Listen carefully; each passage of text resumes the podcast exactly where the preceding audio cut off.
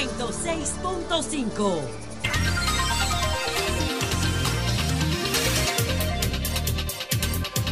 Buenas tardes, Alejandro. Sucumbí como el Titanic, ¿tuviste? Oye, ¿qué sillas son estas, Alejandro? Ordéname ahí a partir del próximo lunes ocho sillas nuevas. Y, y son ocho ¿Eh? que se necesitan. La- hace dos semanas, cámbiala, aunque tengan dos semanas. En mi nombre y este espacio. Ricardo Nieve Vicini. Vicini-Espaillat. Así se inicia. Así se inicia el sol de la tarde con esta calurosa, abrazante tarde de junio 29. Diulca se muere hoy. Ay, que Diurca, los calores de ella son, tú sabes, el- el- la edad. La edad se tapa pre. ¿Tú entiendes? No, no, no entiendo. Oh. No, no entiendo. Eh, se tapa, eh, tú sabes, a los varones no da, pero a nosotros se llama andropausia. No es climaterio que le llaman a los hombres. Eh, andropausia. Andropausia. Sí, ¿Usted sí. sabe de eso? Y Lee ahí ella, una etapa un poco incómoda por los bochornos, pero es saludable para, para, para la fisiología humana, Alejandro. Porque es el tiempo en que la, hay una separación, ¿tú sabes qué, Alejandro? Entre la concepción y la existencia. Se suponía que a partir de ahí no se iba a concebir, pero que va, las mujeres están dando a los 50 años en este tiempo. Hay mujeres que se han embarazado a los 54 años de edad en esta época. Creo que Ana Obregón lo hizo recientemente en España con 64. Ah, bueno, hay de 60, casos de 60 años de edad, madre de 55 y 60 años. Cuando yo estudiaba, Alejandro, a los 32 años se consideraba una mujer añejosa y alto riesgo obstétrico si estaba embarazada a los 32, 33 años. Hoy una mujer de 33 años es una adolescente comparada con el pasado. ¿Sabe a qué se debe, Alejandro, verdad? La esperanza vida. ¿Cómo, cómo se ha extendido la esperanza vida? Pero en términos biológicos, el cuerpo no ha cambiado en 40 años. El cerebro no ha cambiado en 20 mil años. Y entonces, ¿cómo entonces podemos eh, darle otro uso al, al- al mismo, a la misma los, infraestructura? los ósea? riesgos, los riesgos que la esperanza vida eh, tiene que superarlo. Hipertensión, eh, Ya, tiene que la tosemia gravídica, como le llaman a la, a la, a la- a la hipertensión y el síndrome del embarazo, ¿no? Con eh, esa que mató tantas mujeres en, la- en el pasado, la diabetes.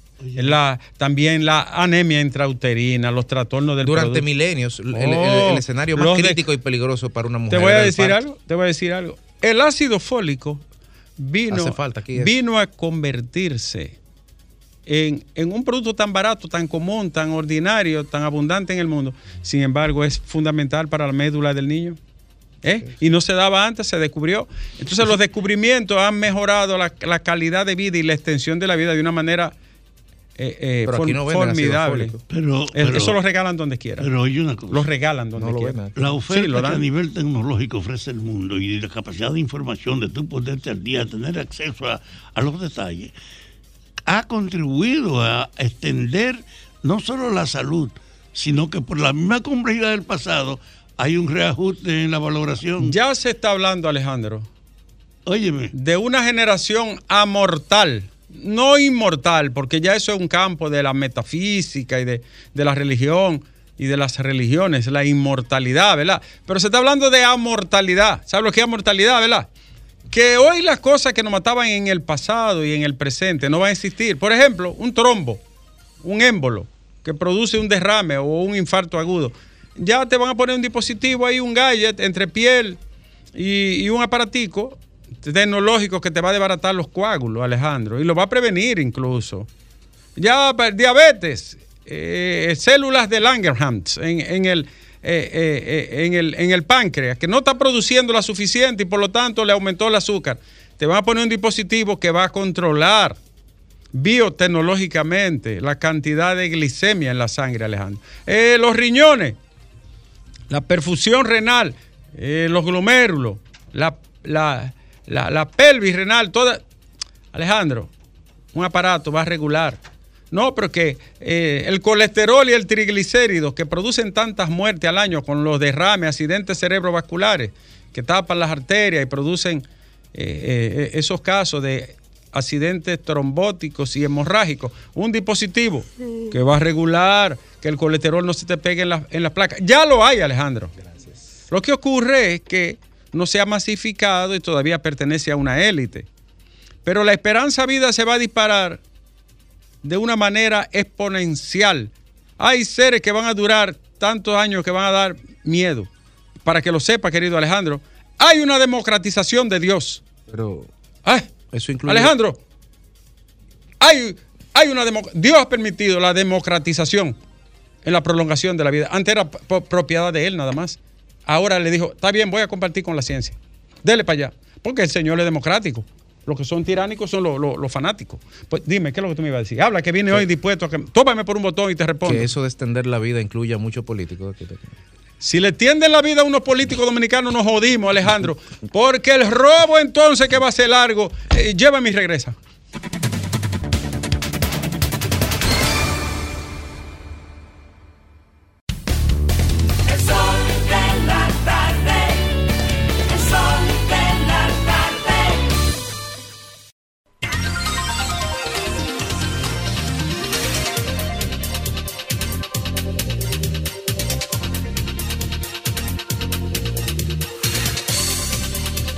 Alejandro 29, me di- vi una noticia ahí. voy a empezar con esto, porque por el calor hay que distraer el ambiente, porque uno, uno se muere fácil, Alejandro. Liberaron a Honguito. Oye lo que te voy a decir. Yo prefiero que me sometan a tortura tipo la 40 antes que escuchar una canción de Honguito. Eso, yo, yo respeto si a ti te gusta. Te lo respeto sagradamente. Yo prefiero ser torturado y no que me pongan esa vaina. Bien. Oye. Doña Milagro, ¿se equivocó usted, mi querida?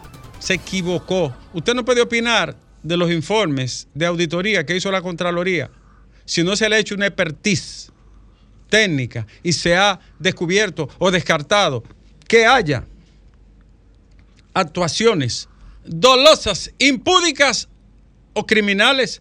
No, doña Milagro, usted se equivocó. Usted no puede opinar de unas, unos informes de auditoría, que si bien no todos pueden contener tipologías penales, hay casos que deben de ser investigados, porque las auditorías no valen nada si no se investigan probables actuaciones dolosas. La intención es buena, pero se queda ahí. Entonces, no, usted no puede adelantarse. Lo siento, doña Milagro. Mira, Alejandro, este es un país complicado. Yo me puse a pensar en un personaje. Si extienden la vida 150 años a la ciencia, como está, como ya, ya preconizó y profetizó Noal Yuval Harari, eh, eh, el gran eh, filósofo, científico, cientista social, historiador, antropólogo, judío, si, hebreo más bien. Si extiende la vida 150 años, yo tengo un personaje en mi mente, nos llevó el diablo. Con ese hombre eternamente ahí. Senador. Yo no, yo no he dicho nada, dije que nos llevó el, el pájaro malo, fue que dije. Eh, pero vamos a seguir con las informaciones después de la, de la equivocación de Doña Milagro. Eh, Alejandro, Cristian Encarnación, alcalde del PRM por los Alcarrizos. Está incómodo, le entró al PRM, dijo que hasta se va si aceptan a, a Junior Santos, me parece que es del PRD. Señores, yo vi una encuesta y Cristian Encarnación es el alcalde peor valorado del país, del país completo, incluyendo municipios y distritos municipales. Ese mismo que habló. Usted lo que debiera, señor Encarnación, está bien que usted esté guapo, porque a mí no me importa, ni me meto en sus pleitos, pero usted lo que tiene es un desorden en los alcarrizos. Un desorden de basura y de, y de, y de falta de servicios de la alcaldía de allí. Usted es el peor valorado del país, señor Encarnación. Su gestión no vale una saliva de borracho a las 3 de la mañana. Mantequilla sigue preso, Alejandro. Es que Mantequilla lo que hizo no fue chiquito, Alejandro. Lo que Mantequilla hizo no, no fue un bicocho. Lo que hizo Mantequilla no fue un pudín, Alejandro. ¿Cuántos millones que le están atribuyendo? Ciento y pico. ¿eh? Es más de 150 millones, Alejandro. Es un pueblo pobre. Como Monteplata, Sabana Grande, Boyá. Sabana Grande de Boyá. Uno de los pueblos más pobres del país, De Alejandro. los 10 municipios más pobres. Y país. recogió todo ese dinero. Hubo gente que alquiló, que vendió, que empeñó, que vendió vaca, becerro, que, que hipotecó su casita para que se lo multiplicara el mantequillero, Alejandro. Y a la hora de la verdad, el genio de la finanza. Que tenía la fórmula. Coño, ¿cuál es, cuál es el, el economista más grande de la historia? Juégatela ahí, Dil. Paul Samuelson. Mm, Smith. Gunnar, Gunnar Myrdal. Smith. Adam Smith, David Ricardo. David- Carlos David- Mal. David Ricardo. Eh, Ricardo. Eh, ¿Cómo se llama el otro? eh? El, el ruso. Kondrotiev. ¿Cuál, cuál es el más grande? No. El de los ciclos. O Aloy Schumpeter. Ah, Eh, Alfred pues, Schumpeter. Eh, Aloy Schumpeter. Von Mises. Eh, eh, Von Mises. Los lo liberales Eh. dirían que Hayek. Eh, Friedrich Hayek. O Friedman. Milton Friedman. Friedman ha tenido más impacto que todo. ¿Cómo se llama el de, el de New York Times? Paul, Krugman. Paul Krugman. ¿Cuál es el más grande de los economistas, Alejandro? Para mí, te, mantequilla. te lo voy a decir quién es el más grande. El inglés. Smith. El Ricardo, inglés. Ricardo. No. el, de Ah. la- el- el que afrontó la crisis del 29 y le dio respuesta. ¿Cómo se llama? Oh, ¿Eh? eh, Alejandro, dime tú. Tú tú eres de Bonao, tú tienes que Dios saber. mío. ¿Cómo se llama Alejandro? ¿Eh? ¿Cómo se llama? El, el economista Eres que el era que amigo de Cambridge, del círculo de Cambridge. oh, de Cambridge y eh, amigo era de, de, de Bertrand Russell. ¿Cómo se llama? Sí, sí, ¿Eh? sí, espérate, que se casó con las bailarinas el de- rusas. el del estado de bienestar, Alejandro. Sí, sí, sí. De los el, de welfare state. ¿Cómo se llama? Se me olvidó el nombre, Dios mío. Eh, Teoría. oh, que escribió un libro sobre. sobre eh, ay, Dios mío, pero es que yo estoy mal de la memoria. Y a mí se me está pegando al lado de usted. Eh, bueno, él enfrenta el taylorismo y, y- y enfrenta la, la vuelta po- por, el neoliberalismo. Él dice que el Estado tiene que invertir. Escríbame a alguien, por favor, o llame a alguien. John Maynard Keynes. John El Keynes. keynesianismo. Para mí es el más grande. Sí. Lo siento, si, si usted eh, di- discrepa de mí, lo respeto. Pero Pero aún así, mantequilla con relación a Keynes. no, que Mantequilla es una especie de John Maynard Keynes. Pero versión caribeña tropical de Boyá, de Sabana Grande. de el sol y se derritió. Un John Keynes nunca jugó con eso, de que de hacer. claro, Mitad. pero Keynes, el dinero de Keynes era haciendo juego, jugando Eh, bolsa. Era, no, él. sí. Él. No, él, claro. Él. Pero, nunca, lo- millonario. nunca los consejos fueron ahí. Diga, no, Keynes era invierte. Y dijo que se había corrompido una zanja y volverla a llenar otra vez y pagar por Sí, ello dos veces, sí, que lo hiciera el Estado. Salía más barato. Salvó, salvó el país, al mundo de otra guerra. Oh, de otra- para que lo sepa. John Maynard Eh, Keynes. por el Keynes. keynesianismo fue que Roosevelt aplicó el New Deal y salvó a Estados Unidos de la recesión. Eh, dice, dice la doctora Bobadilla que Andy Dawarre. ¿Qué? Depende del gobierno. No sea, no sea abusadora. Eh, ¿Qué te digo? Alejandro, lo de mantequilla se da en una sociedad, ¿sabe dónde? En una sociedad desamparada. ¿Cuál es la sociedad más desamparada de la historia? La ignorante, Alejandro. No hay un arma más destructiva. No hay un artefacto más explosivo. No hay una enfermedad más grande, Alejandro, socialmente hablando, que la ignorancia. Es el peor enemigo de la humanidad y el que ha hecho que cometamos los peores errores. La ignorancia, no la inocencia, que es otra cosa. Entonces ese señor agarró ese pobre pueblo ignorante y lo ordeñó. ¿Qué era lo que él hacía? ¿Cómo él consiguió los cuartos? Él tenía una vaca que la ordeñaba y la leche salía hecha mantequilla. Una pirámide Y queso por el, otro, clásica. por, la- por el otro lado. Mira Alejandro cómo se ríe. Y seguimos con la noticia. Señores, hay que distraerse con este calor. El fideicomiso para los residuos Yo estaba ahí. eliminará los vertederos a cielo abierto en cuatro años. ¿Qué cantidad se ha eliminado? Tú que le has dado seguimiento a este tema. Se ha eliminado al día de hoy, se han cerrado eh, aproximadamente el 65%. ¡Wow! de- ¿Y qué destino van a tener la basura?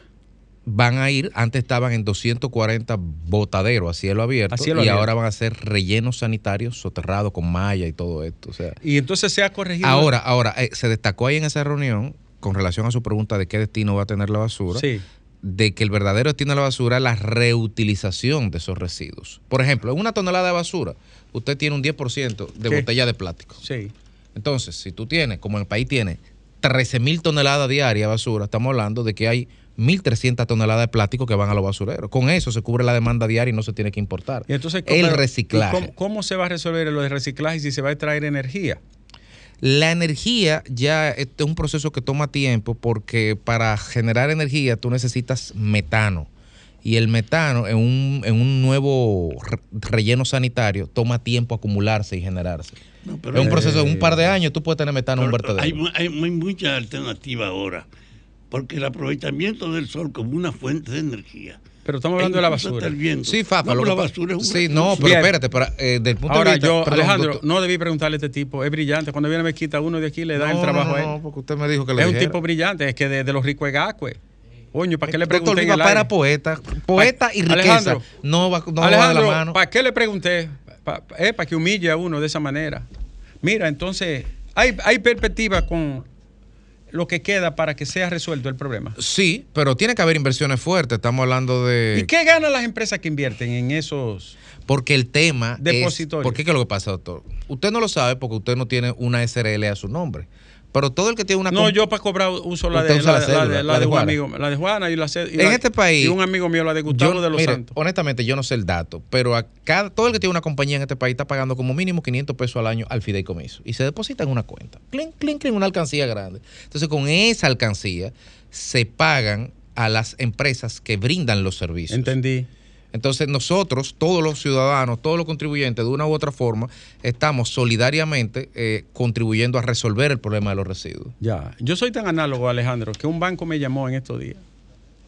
Me localizaron. Los bancos te averiguan todo. ¿Y logró ubicarlo? No me dijeron que tenían una promoción para mí. Mándenos su dato, su registro, su SRE. Digo, ¿qué? ¿Que le mande qué? No, que yo digo, no, todavía yo, yo, yo pago todavía eh, eh, eh, a peso limpio y cobro a peso. A mí hay que pagarme en peso todo. No, pero usted no tiene un, un, un RN. Yo no tengo ni GN. Pues quédense con su anuncio.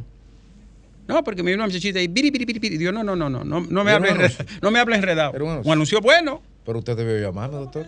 Y biri, biri, biri, biri. Bish, bish, bish. ¿Y por Digo, qué no, no me, no, no me, no me hable de filifolla, que yo no entiendo. Debió un hombre ordinario. Se va- llama Grimer y se va a media. Y le dije, en una me dijo, pues esperaremos que usted lo resuelva. Coja su anuncio, le dije. No, no. Alejandro. Doctor, los fondos de la campaña de Grimer, ahí están. El anuncio. No, pero pensándolo bien, Claro. Grime tiene una compañía. Pero claro. Con Grime y se va a media con él. Con Grime podemos. A propósito, que viene el lanzamiento. Viene el lanzamiento, Alejandro, de la candidatura de nuestro hermano y amigo de años, colega de trabajo, Graimer Méndez. En los próximos días se va a anunciar, eh, sí señor, la, el acto de, donde se va a postular. ¿Sabe quién va a ser el maestro de ceremonia? Este humilde servidor. Pero no era el jefe de campaña usted. Este humilde servidor. Usted era el Eh, jefe de campaña. y- ¿eh? Usted era el jefe de campaña. No, no, porque no, no me da el tiempo para hacer tantas cosas, pero, pero hay Pero tú vas a ser el, presi- el jefe Presentador. de las tres presentaciones Asesor, de asesor. los tres candidatos de este programa. ¿De cuáles tres? ¿Cómo? Yo conozco a la- y, A aquí- Lenchi y en y este programa hay alguien más que aspira. O ¿Quién? consigues el Lenchi tres? aspira a Que- diputado también. ahora me y la vicealcaldesa. Ahora me entero, Alejandro. ¿Eh? Ni La para allá miro. La vicealcaldesa aspira. Nene no Eh, lo sabe, pero sí. el único que tiene posibilidades de alcanzar una curul se llama Grimer. Y tenemos que po- apostar todo ahí. Porque ya yo vi una medición. Ah, pues usted se la jugó. No, mismo. vi una medición, me la acabo de ¿Y jugar. qué ahora. más decía? ¿Y de, de presidente? ¿Qué decía esa medición? ¿De, de cuáles? De esa medición. No, yo no vi de presidente, era, era municipal y congresual. Y Grimer está ahí. ¿Cómo? Dio, dio el que estaba abajo de la rayita de. Ella estaba abajo de la rayita de- del cuaderno, salía en la mesa casi. mira, ah, mira quién va ahí. Mi hermano y amigo de, de una vida. Juan Tavera Hernández, poeta, escritor, analista, columnista. No, eso es Domingo que le dice así. eh, intelectual y, y enredado.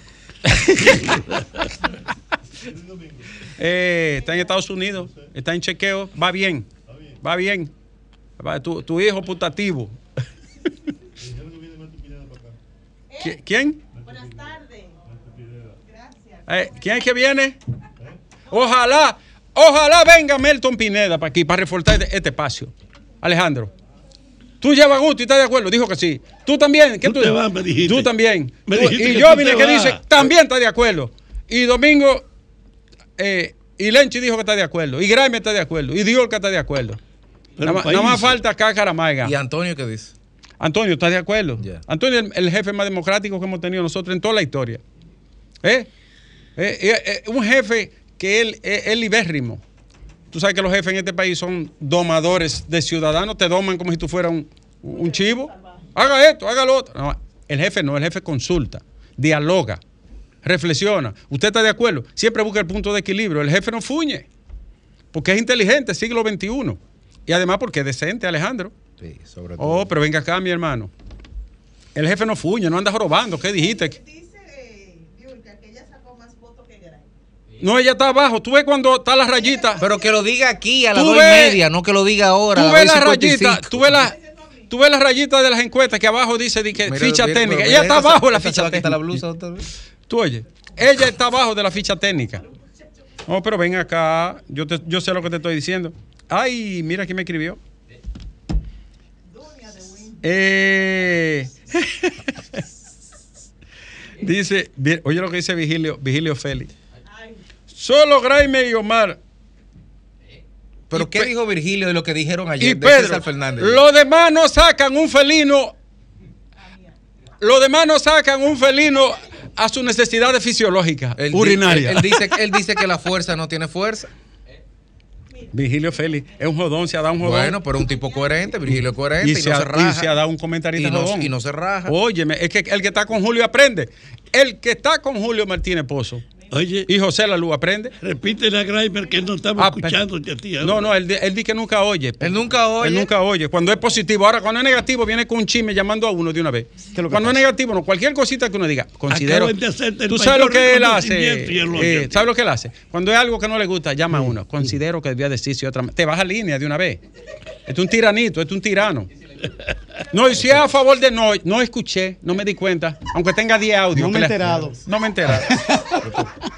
Eh, el PRM y Alianza País estarían concertando un acuerdo, una alianza para la capital. Yo no voy a opinar sobre una probabilidad, pero Guillermo Moreno prestigia cualquier partido, a cualquier institución, a cualquier boleta. Guillermo Moreno la prestigia. Y si le dan la, la procuraduría, Alejandro, ahí es que la puerca retuerce el rabo. ¿Eh? Ahí sí le dan la procuradur- procuraduría al mejor fiscal de la historia de este país. Si le dan la procuraduría, ahí es que la puerca retuerce el rabo. ¿Eh? Alejandro, ¿qué tú me dices? Hasta yo soy investigado, te lo aseguro. Quisiera ver, la procuraduría más que como senador. Y seguimos. Se- Candidato a senador por Monteplata por la Fuerza del Pueblo, Juan Ubiere. ¿Cómo va a ser? Juan, Juan un hombre de partido del sistema así, por así. Juan, Juan es de movimiento rebelde. Juan, piénsalo, piénsalo dos veces.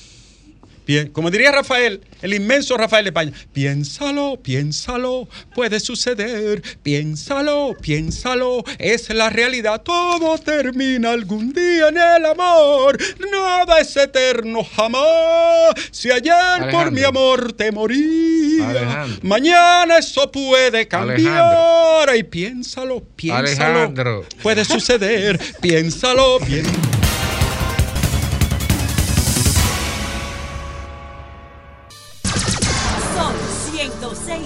106.5.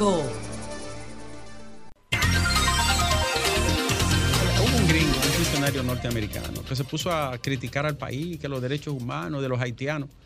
Un gringo, ¿verdad? Porque los gringos siempre están metiéndose en lo que no le importa y jorobándole la vida a los otros. Ellos no ven la paja de su ojo, sino la del ojo ajeno. Díganle a ese norteamericano que el 30% de los gastos en salud que el Estado Dominicano debe erogar son para atender a ciudadanos haitianos. 26 y 30% del presupuesto de salud pública dominicana es para atender a infelices haitianos que llegan aquí sin, sin salud, sobre todo parturiendo.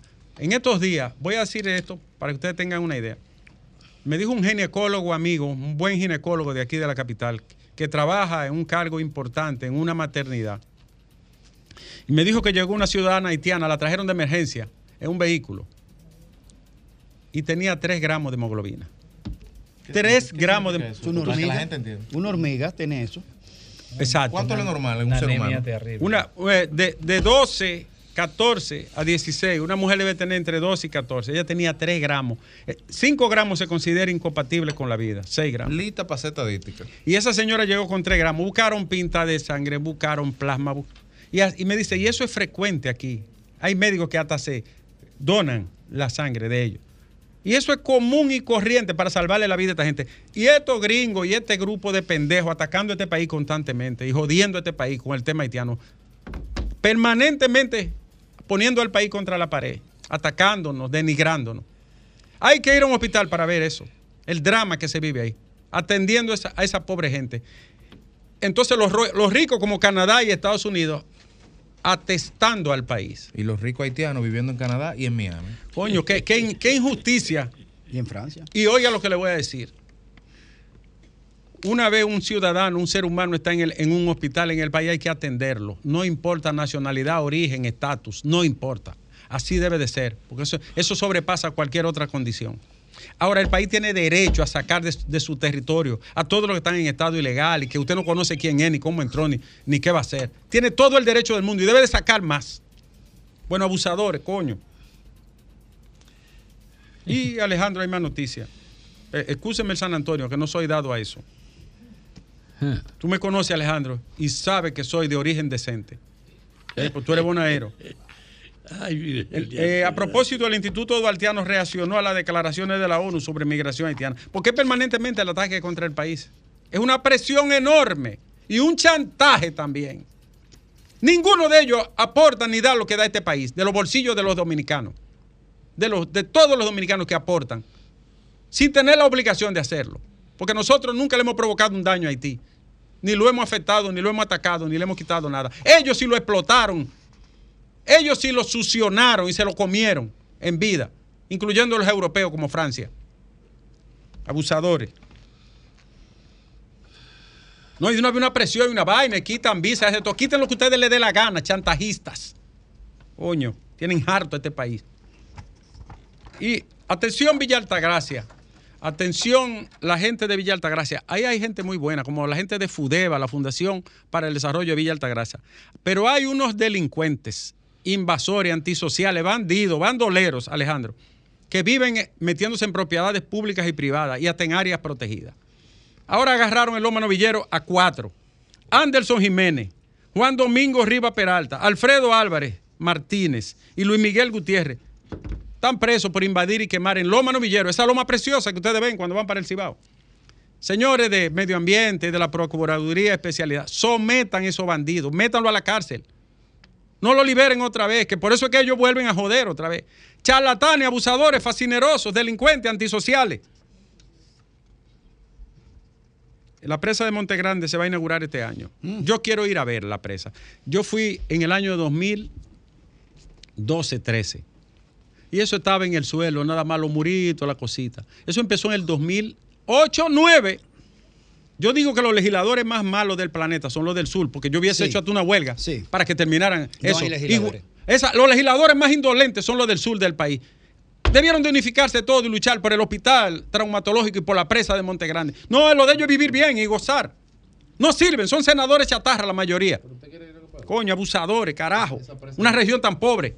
¿Eh? Esa presa no sirve para nada. No lo sé. Técnicamente yo he escuchado buenas. No, no, buenas- pues yo le voy a decir para qué y lo dijo aquí el director. Esa presa sirve en su función de controlar la Pero saben- eso es uno de los Pero principales permiso, problemas y reguío también. No, porque para hacer reguío necesita un contralbance y para hacer contralbance Bueno, pero se- canales de lo riego. importante es que la hagan y Ah, después hacemos lo bueno, otro. bien. Porque el sur no tiene una presa. Ahí está el faro Colón hecho. El Vaya, sur no, tiene, no es lo pro- mismo, no es lo mismo. provecho, Porque blanco. no es lo mismo. Cada vez que llueve, esa zona baja. No tiene canales de riego, no tiene contralbance, no tiene turbina. ¿Y entonces una qué? cosa, eso mismo dijeron con la presa de Atillo. Sin embargo, las grandes inundaciones las que se producían No, la paró. bien, no se preocupe. La paró. Usted va a ver que va termine la presa de Monte Grande y que ayuden a los agricultores de esa zona. Eh, uno de los involucrados, Alejandro, en la muerte del funcionario de Cora Plata en Puerto Plata, 20 años de edad. 20 añitos. Ahí cayó frente a la policía en un intercambio de lo que hace la policía. Con 20 años, el cojo en Santiago. Fue de Santiago a quitarle la vida a ese hombre. El papá apareció en un video diciendo, yo me cansaba de aconsejarlo, hasta quise entregarlo, le dije ahora que se entregara. No, que va. Y así hay cientos de miles de jóvenes perdidos, Alejandro. Oye lo que te voy a decir, dolorosamente, irrecuperable. una generación que llega de 24 años para abajo, que no tienen nada en la cabeza y quieren poseer y tener de todo. Qué tristeza. Con todo el dinero que se ha robado en este país. Ese muchacho tenía 8 años cuando se empezó a meter el, el- el 4%. Ese es de la generación 4%. De la generación 4%. De los niños de tercero y sexto que cuando lo midieron regresaron hasta el 2013. Y están sueltos todos los que administraron ese dinero. Libre y, viviendo bien. candidato. Eh, Alejandro, el PLD muestra su hipocresía con la Cámara de Cuentas. ¿Quién fue que montó el descrédito a la Cámara de Cuentas? ¿Quién fue que atacó? ¿Quién era que cogía turno en el, en el Senado? ¿Quién era que decía que el, que el presidente de la Cámara de Cuentas, que un acosador, el PLD El amigo suyo. y, su- y sus trompetas, ahora dicen que no, que la dejen? O sea, de un momento a otro la santearon. La bañaron con agua bendita y la convirtieron en pulcra. La- la Hipocresía del La PLD. verdad es que tienen que irse todos. Qué cachaza, ¿eh? Tienen que irse todos. O no, ellos no quieren ahora. Ellos no quieren que cambie a nadie. Pero el PLD ahora da reversa y dice que no, que no la quiten. Te digo una cosa, Alejandro. Los corruptos no se curan. Se fusila. Y María, Manuel María Mercedes acompañó a los muchachos del metro. Mi amigo Manuel María, de hace 25 años. Una vez yo caí preso, el primero que llegó fue él, de los derechos humanos, toda la vida. Un hombre humilde, que no ande en mala vaina. Manuel María Mercedes acompañó a los muchachos y hoy depositó en la Procuraduría eh, un documento pidiendo que no se presenten las imágenes de las personas cuando son detenidas y no han sido juzgadas. Eso está en la ley, yo no sé por qué lo presentan. Digo, ya en las redes se filtra todo, ya es incontrolable, ¿verdad, yo Porque viene un tipo y te hace una foto y la sube. Pero él le pide a las, instituciones como Ministerio Público, Policía, Procuraduría, que no suba imágenes de personas que están en esa condición. La abogada nieta de Trujillo fue demandada por estafa en Puerto Rico. Eso siempre están bailando los Trujillos. Siempre están en una fiesta los Trujillos. ¿Tú no te has dado cuenta de eso? Siempre están en una fiesta. Eh, pero este país es tan especial que por ahí andan dándole loa y, y coba al trujillismo. Este país, de un hombre que hizo a gente comer carne humana, este país anda por ahí dándole cobas y loa a ese monstruo, a ese engendro infernal. Eh, así este país. Coño, te voy a decir esto, Alejandro. Estuve el fin de semana pasado. ¿Tú sabes dónde yo dormí, Alejandro? Ay, ay, ay, ay, ay, ay, ay. Dormí en la cama y en la habitación del presidente constitucional y héroe de la patria, Francisco Alberto Camaño de Ño, allá en el Hotel Matún. Me llegó mi, ami- mi amigo Marchena, me llevó allá, y el, y el- y el señor que lo administra. Y ahí dormí yo, y ahí estaba la, la- la cama, ahí está, ahí está el armario, ahí está la ¿Y tú no mesita. Concho, y ahí están todas las habitaciones, la de Guzmán, la de Fernández Domínguez, la de Torariti, todas, la de Jotin Curi. Y yo dormí en la, en la presidencial, en el Hotel Matún, que es un monumento ¿no? a, la, a la nación y a la dignidad de este país. Ahí se dio la batalla que tú conoces, del 19 de diciembre. Ojalá que desde las lo 10 de la mañana hasta las 5 de la tarde, los constitucionalistas que fueron atacados cobarde, vil, ruil, miserablemente, Traidor. traidoramente fueron atacados y le dejaron 72 bajas tiradas en el pavimento y 38 heridos a la fuerza que fueron a atacar de manera cobarde a los constitucionalistas, al coronel Camaño. Trataron de explotarlo en el cementerio con artefactos explosivos y los hombres ranas lo desarmaron. No fue así, Lenchi. Y luego en la ¿Y catedral y luego en la, en la iglesia fueron a tratar de hacer un atentado al coronel Camaño. Pero, cuan- pero decía Stefan Sway, ay, ay, ay, ay, cuando la gloria te persigue, no hay ni providencia, ni divinidad, ni demonio que pueda detenerte.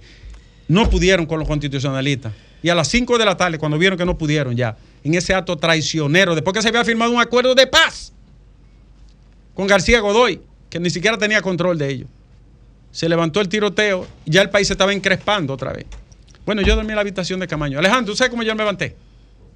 Con deseo de rato, ta, ta, ta,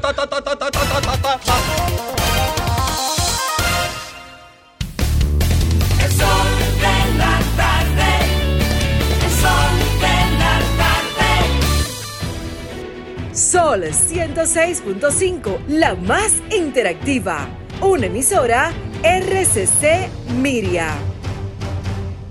Comunícate 809 540 165. 1-833-610-1065 desde los Estados Unidos. Sol 106.5, la más interactiva.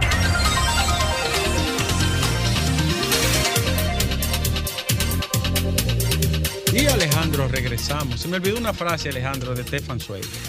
Stefan Zweig es el más grande bióg- biógrafo de la modernidad. Yo no creo que nadie haya hecho una biografía con el inmenso Esteban Zweig. Stefan Zweig dijo, nunca será resarcido aquel o aquellos a quienes la historia no ha convocado para ser digno. Es una biografía, ¿tú sabes de quién? ¿De quién? de Napoleón. Ay, ay, ay, ay, ay. A quien la historia no convoca para que sea digno y se eleve sobre las miserias humanas, no va, no va a ser resarcido nunca. No habrá escoba que lo limpie. No hay escoba que lo limpie. Por eso Camaño está tan alto, Alejandro. Allá ribota, en la nube. Alejandro, quiero agradecer a, a las personas que me mandan, Soraya Suárez Ariza, a la gente que nos manda el código para el sistema de protección de derechos fundamentales de niños y niñas adolescentes, código del menor, nos lo envían aquí. También eh, a la Cámara de Diputados, a toda la gente que nos ha enviado esto. Mira, Alejandro, eh, te iba a decir otra cosa. Eh, así estoy, que se me olvidan la- las cosas. Y Juana jodiendo, mandándome. Déjame trabajar, Choclo, ¿eh? Tiene- Está bien, vamos ahí. Oye, yo, yo teorizando y él hablándome que vamos para donde Chencha, de que a comer tripita. ¿Eh? Donde Chencha bailar. Bueno, si es con Ivonne yo voy, pero vamos nosotros nada más. Eh, ¿Pero con cuál Ivonne? Ivonne Ferrera. ¿Ya, ya te olvidaste de ella, de cogiste No para acá. ya se lo está olvidando la ¿Eh? gente. No, es, ¿Eh? no, Ya, es que- olvidaste a tu amiga que ya. Quería ratificar porque usted dijo Ivonne y ya. Ivonne Ferrera. Ah, bueno. No, excelente periodista, ¿no lo es? Tremenda. Mi hermana Eh. va ahí piquerito con, con Cacaramalga 1 y 2, pero Sí, eh, ma- no, ella, ella- Y buena ella- bailadora. Ella compite. bailadora y cantante, bolerista Ella compite. y sonera. Baila. Sí. Ay, y da un boche Sí. hasta- hasta por un pestañazo. Muchacho, como una espina de, de, de cambronal, de vaina de Alejandro, de vamos, va- vamos a hablar con la gente, querido Alejandro. Yo vamos a que hablar. no está escuchando, ¿oíste? Tiempo del pueblo, yo vine.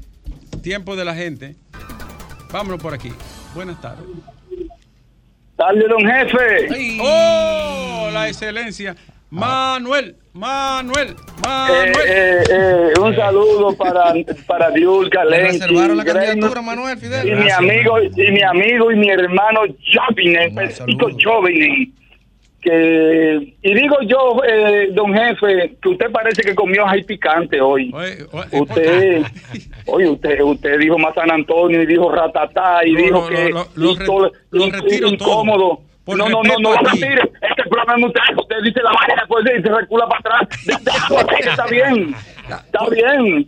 Mire, eh, don jefe, Dígame, hermano. eh, yo tuve que ir a buscar en estos días a un familiar al aeropuerto en, en la madrugada y esto es un, un llamado a la a obra pública. Hay un tramo, don jefe, ¿Dónde está eh, doctor Nieve. Eh, está ubicado eh, eh, antes de llegar a, a la bomba, donde hay una cuestión de que venden, ¿cómo se llama esto? Que venden dulce, que venden esta cuestión, una bomba, y no, no sé la marca de la, bomba, y ¿dónde tampoco la la voy a decir. ¿Dónde está la plaza? la- Efectivamente, antes Ah. de llegar a la plaza, este tramo, antes de llegar a la plaza, Ese eh, es el eh, kilómetro 16. bueno, más o menos por ahí, usted lo conoce muy bien, Sí. está totalmente a oscura, un peligro total, total. Atención, obra pública. Y, y usted dijo, y usted dijo antes de ayer, que refirió a una cuestión de los regidores de aquí, estos, estos ineptos regidores de, de la, del Santo Domingo Ahora, Este. tres años después hablando. Eh, efectivamente, pero a usted se le olvidó darme un crédito. Usted le debió decir, no se lo dejen entonces Fidel Guzmán al cañón, porque tiene 10 años hablando por su municipio y diciendo las cosas que hay que hacer. Por eso yo a usted le digo lo que le tengo que decir, porque usted no me da los créditos que yo me merezco aquí en Se el lo municipio de Santo merece. Y te Domingo voy a Este. decir algo. ¿Tú me escuchas? Dígame. Sí, lo Tú debiste de postular para ser regidor, para ser concejal de tu municipio, porque tiene la vida en eso, no como ese grupo de, Mm, de busca vida. jefe, Don jefe, lo que pasa es que la, yo estoy con usted, que la política hay que dejárselo a los políticos, a estos políticos corruptos, como dice Domingo también. Pero ¿y por qué Esto no se hizo para a nosotros. Fidel? Sí, Porque Porque es que Fidel, tú- Fidel necesita 10 millones de pesos para ser regidor, para que tú lo sepas. efectivamente, ¿y de dónde lo voy a Ah, sacar? ya. yo no voy a poner mi, yo no voy a poner que me pequeño patrimonio que yo lo he hecho trabajando, haciendo dientes. Coño, para venir todos estos pendejos que al final votan por otro. Eh, Oh. Fidel, oye, tírale a. Federico, que te va a dar algunas ideas. Y si tú aspiras, cuenta con este espacio. Promoción, sé cuenta sí. con mi espacio de Yo YouTube, con con, el todos los único que no, espacios. con, con el único que no cuento es con Don Fafa Taver y mi respeto para él. Gracias, hermano. Llegó Diulca, que está hermosa, con un traje carísimo, que tiene posibilidades y marca en, la- en las encuestas. Coño. Y saqué más votos que Lenchi y Grimer juntos. Eh, marca. eso, que la me me equivoqué en lo que vi y lo estoy rectificando. no, Lenchi por primera vez candidato, no puede ser. Está bien. Alejandro, Sí. Me equivoqué y soy noble para reconocerlo. Ella marca. Y Lenchi también. Y con los chelitos que me va a dar nieve, ahí es que se va a marcar. No, con eso tú ganas. Buenas tardes. La verdad que el mejor político aquí es Nieve, yo creo. Hola, Es el mejor Ricky, político. Ricardo. Él se mueve entre todas las aguas. Antonio, mi amor. ¿cómo tú estás? Felicito a tu esposa porque esa chaqueta, ese color de esa chaqueta está Y divino. me lo regaló ella con los cuartos míos. Precioso. Esa pobre está- mujer ¿Cómo va forzada. Oye, corazón, Dime, el presidente debe hacerle caso a las mujeres. Ya las mujeres le dijeron que no en su casa. Ah, la, la, la y las hijas. otras y las otras mujeres Sí, vamos a decir que no el año que viene. Cuando las mujeres decimos que no, es que no. Eh, Ajá. presidente, no, y escuche. ya le dijimos que se no niega, al se niega. presidente. Eh, escuche las mujeres, presidente. Ya no podemos con él, ¿no? Así que lo quiero mucho a todos, abrazos y a Domingo donde quiera que está. Igual, Antonia, un abrazo para ti, mi corazón. Buenas tardes. Buenas tardes. Buenas tardes, señor. Habla Alejandro Soto de San Juan. Eh, San Juan de la Maguana, el bello valle de San Juan. Es un, Permítame, permítame un minuto no más para plantear algunas ideas. Dele para allá. Gracias. Eh, respecto a lo que dijo la persona que llamó anteriormente, de que la política hay que dejársela a los corruptos, estoy en desacuerdo. Ajá. Entiendo que las personas que no consideramos correctas son las que debemos involucrarnos en el quehacer político, porque es la única forma de transformar la sociedad. Y me afianzo en la idea de Sócrates, que decía que la política debería ser dirigida, o sea, el Estado, por los hombres más sabios. Pero si los hombres más sabios no se involucran en ella, estaremos condenados a ser, a ser dirigidos por lo menos por lo menos serios. Entonces, eh, con respecto a lo- al tema de los desaparecidos que ustedes han estado tocando en esta semana, Sí. debo decir que es radio, verdad, como querido, dice Luis Abinader. baja el volumen del radio. Ok, un segundito. Sí, Como favor. dice Luis Abinader, eh, hasta una sola persona que desaparezca es mucho. Cierto. Pero si fijamos atrás, revisamos la- lo- las estadísticas anteriores, en otro gobierno, la administración del PLD, por ejemplo, y del doctor Leonel Fernández, ha habido más desaparecidos. Es cuanto de mi parte. Muchas gracias, gracias. a usted por llamar. Saludo a San Juan. Salúdeme a los a lo Encarnación Cipión, a, a Jimmy Duval. Eh, saludo, sa- saludo al magistrado Pedro Iber allá. Salúdeme a, a- a- a mi amigo Becker, a toda la gente de San Juan que yo quiero mucho. Buenas tardes. Está, está hermoso Buenas- ese traje. Buenas tardes, Nieve. Buenas tardes, querida. Sí, saludo al equipo, Wendy, de este lado. Hola, Wendy. Hola, Wendy, Ricardo. contrólate. Wendy, tú sabes moderación, Wendy, nivel, respeto y todo, ¿oíste? Wendy, habla lo que tú quieras dentro Bueno. de la ley. Dale para allá. Sí. Eh, pero me quiero referir eh, al abuso que está cometiendo desde Sur. Yo tengo un mes que, que pedí un servicio para Villalinda, eh, Pantoja, que tiene que ver con lo Alcarrizo. Sí. ¿Por qué? Porque me quiero mudar para allá y estoy esperando que me vayan a, a montar el servicio. Que ¿Y me qué ha a pasado contigo? Oh, que cuento y cuento, que, que, le de- que el que va ahí no, no, no, no puede ir, que se le dañó la guagua en el camino, que para acá, que para allá. Y aquí en el Sánchez Quiqueya, donde yo vivo, he alquilado y me están al punto de desalojar, de tirar los traticos para afuera. Y entonces, ¿qué es lo que ellos están esperando? Que yo Eh. pase una vergüenza, que me tiren los tieticos para afuera y ellos nada de resolverme. Y yo, y yo queriendo cumplir con la ley. ¿Qué es lo que ellos están Manda- esperando? Que yo me quite los trapos frente Eh, a Sur. Y Wendy. no me importa que manden la patrulla, que manden la policía, Eh, que Wendy, manden... oye, ay, mi amor, dígame. escúchame para ayudarte. Manda, Sí. manda tu reclamo y el número que te dieron a Lea. ¿Tú tienes el teléfono de Lea? No, no lo tengo, caballero. Pues eh, llama al 809. Ah, un segundo, déjeme anotarlo. Anótalo, espérese. que para nosotros hacerle llegar eso al encargado de comunicación Sí, de allí. sí, Y que hágame ese favor, porque Claro realmente sí. ya yo estoy, que Pues voy me todos imagino los que tú días estás desesperada. a desde sur y estoy desesperada. Anota el número, Y- querida. Sí, 809 dígame.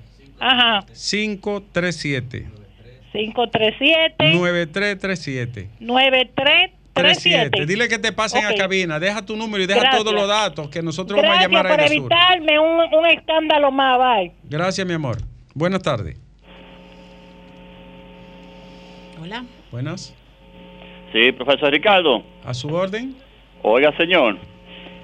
Más del 53% de nosotros los dominicanos queremos al presidente Abinader y le vamos a dar en su primera vuelta a él para que él siga haciendo este magistral gobierno que ha hecho hasta ahora. Estamos esperanzados de que su familia, su distinguida esposa y sus niñas, te oye, van a cambiar de parecer. Que pase feliz tarde y muchas gracias. Feliz tarde para usted. Buenas tardes. Buenas tardes, Acuarela de Pedro Brán. Acuarela del río que pinta de luces mi lindo romance. Siempre te sigue en Rafael el mundo no hay barco más ¿Eh? divino y bello para Bueno. nuestro amor. Dime, Acuarela. Rafael te persigue. Yo quiero Rafael. decir que cuando un gobierno resuelve la priori- las prioridades de la gente, significa que va por buen camino. Sí. Hay que darle la gracia al presidente eh, por todo lo que está haciendo, principalmente porque faltó. ¿Cuál es la tu nombre, mi amor? ¿Cómo? ¿Cuál es tu nombre? Acuarela. Acuarela. Pues es un nombre muy bello. Gracias. De Pedro Brán. Ajá. Nombre colorido. El síndico de allá está caliente con la auditoría. Es un botarate lo que tiene ahí. Ay, de eso no tengo información. Acuarela del río que pinta de luces mi lindo romance. En el mundo no hay barco más divino y bello para nuestro amor. Con su sol, con sus cálidos matices, con su brisa perfumada en Dajico alrededor de un lento atardecer. ¿Cuánto falta ya, por favor?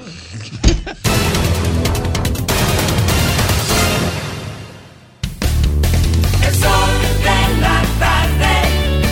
El sol de la tarde. Sol 106.5, la más interactiva. Una emisora RCC Miria. El sol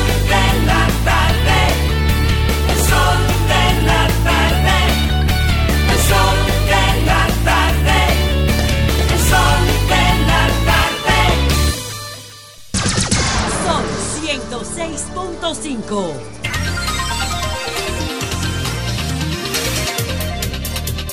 Seguimos aquí en el sol de la tarde. Seguimos aquí a las 3 y 40 minutos. Fafa. Mira, Fafa.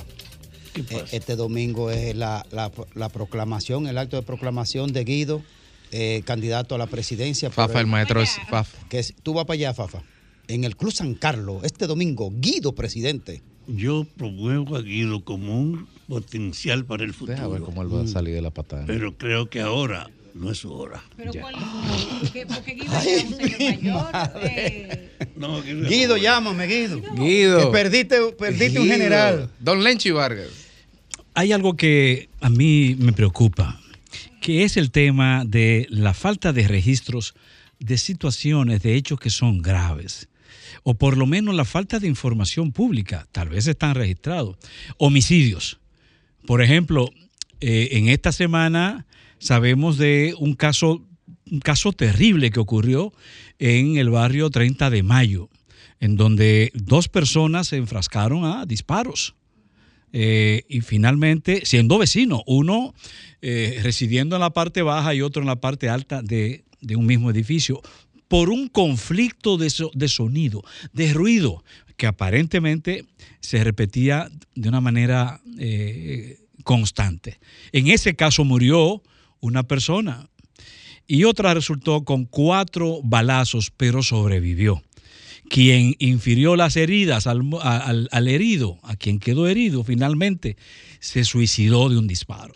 Estamos hablando de una gente de 30 años, profesional, que se iba a casar y que incluso eso aconteció delante de su novia, que estaban precisamente eh, en aprestos de matrimonio. Eso fue esta semana en el barrio 30 de mayo y eso no salió en ningún sitio, en ninguna parte. ¿Dónde están esos registros? Pero es el caso también que denuncian la Asociación o la Federación de Comerciantes de Santo Domingo Oeste, FECOSAD Oeste, que denunciaron que dado el incremento de la, ellos lo que ellos llaman el asedio criminal en el municipio, eh, han sido ellos víctimas de tres, o víctimas y testigos, de tres asesinatos, de tres dueños de colmado en Santo Domingo Oeste. Pero eso fue, ellos dicen que eso ha ocurrido en las últimas tres semanas. Y eso definitivamente, por lo menos en los medios, no ha salido, ni siquiera en las redes, ni siquiera en las redes.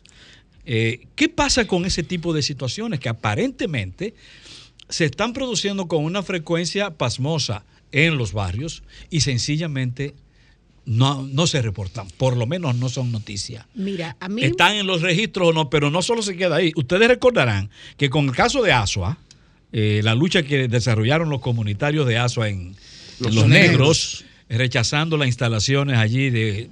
de No, tú estás como. No, no, la del parque de es, solar. es la del Parque Solar. Parque en Solar. esa lucha contra el Parque Solar, que murió un activista social. Que vino aquí su familia. Que su familia vino aquí porque incluso gente que estaban vin- vincu- vinculados al mismo movimiento es que acusan de asesinar a ese hombre, a ese dirigente comunitario, que fue muerto con balas disparadas por policías. Pero aquí eso no la- apareció.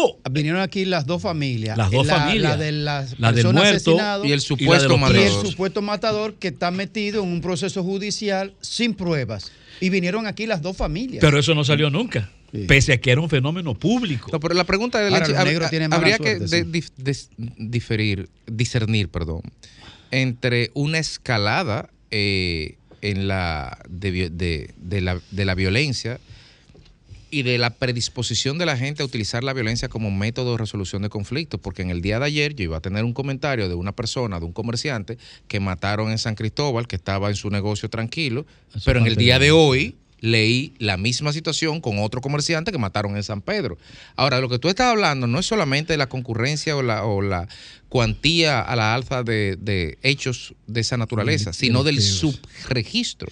De que qué de está pasando, de que uno, sotoboche, en las redes sociales, un vecino, una persona que tú conoces, te dice en tal sitio mataron a uno, y tú eso no lo ves, que si lo quieres ver, tienes que meterte en Google y tratar de encontrarlo. Y el que tú lo busques o cualquier persona en particular que lo busque y lo encuentre no resuelve el problema. ¿Qué, resuelve, qué podría resolver o disminuir los problemas?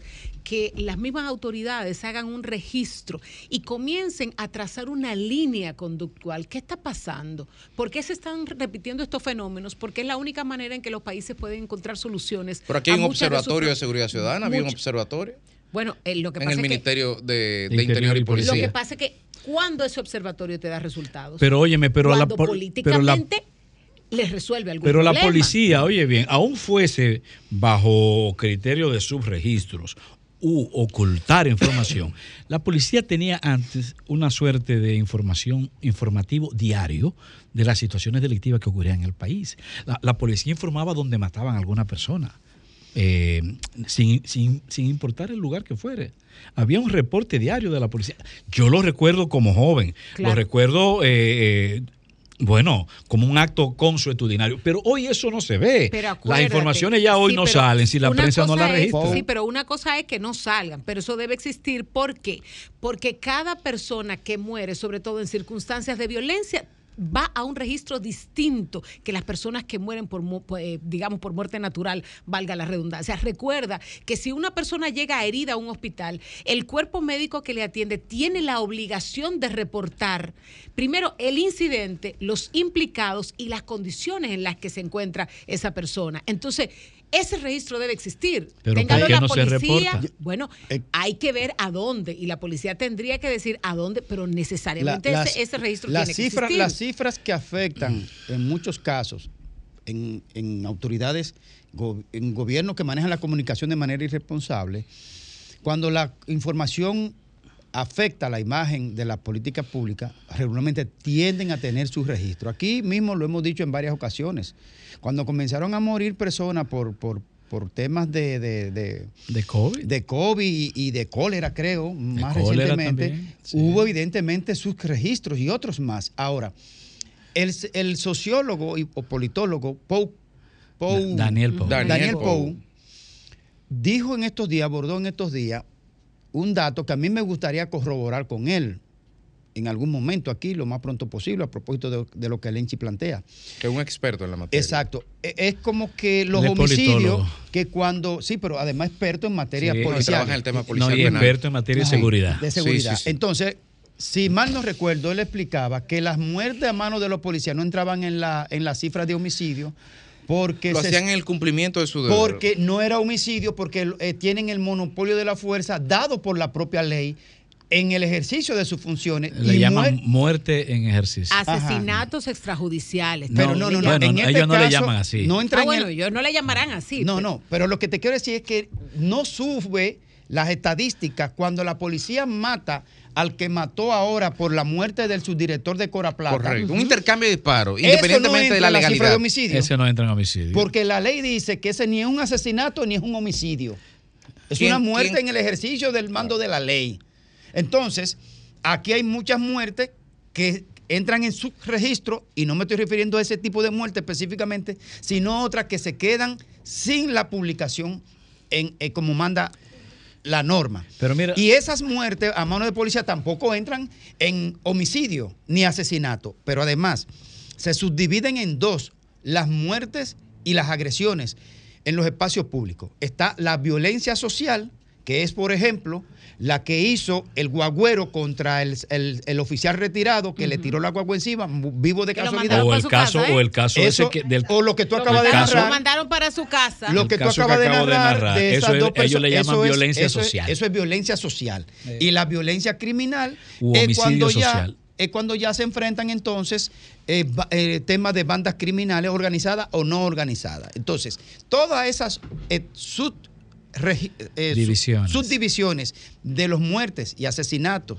y fallecimientos en el país, entonces te da un enrarecido panorama que la Policía Nacional, según se dio en la última reunión con el, con el jefe, con el presidente de la República, iban a dar en estos días que las cifras reales y ahí van a comenzar a seccionar para disminuir las cifras de violencia en este país. Si me permiten, uno de los grandes problemas que ha tenido la República Dominicana en todas las materias es el tema de registro, porque el registro y la estadística, es, es una muestra, y eso aplica para, para todo, y es una muestra, un reflejo del nivel de institucionalidad que tiene un Estado. República Dominicana ha ido construyendo de manera precaria pero sostenida un Estado institucional. Pero aún tenemos muchas falencias en materia de estadística. Sin ir más lejos, quienes, a quienes nos censaron de aquí. En marzo iban a dar A un no preliminar del censaron, a censo. mí no me censaron. Pero está bien, A el tema tampoco. es a que eso ocurre en materia de seguridad ciudadana. Sin ir más lejos, el asesor de estadística de la policía, el señor John Ubane, coasesor especial para seguridad y protección del Ministerio de Interior y Policía, aseguró que las estadísticas bajaron un 25% hace 17 horas apenas. Sin embargo, la misma nota de prensa señala, cito, lamentó, no obstante, que en República Dominicana se publiquen dos estadísticas distintas al hacer referencia a los datos del Centro de Análisis de Seguridad Ciudadana. yo pienso hablar de eso Lo en que, mi quiero, comentario. lo que quiero decir con esto es que tan, tanto como tú hablas de un subregistro, tenemos una, un- una persona vinculada al aparato policial estatal que señala también la coexistencia de diferentes modalidades e instrumentos de medición.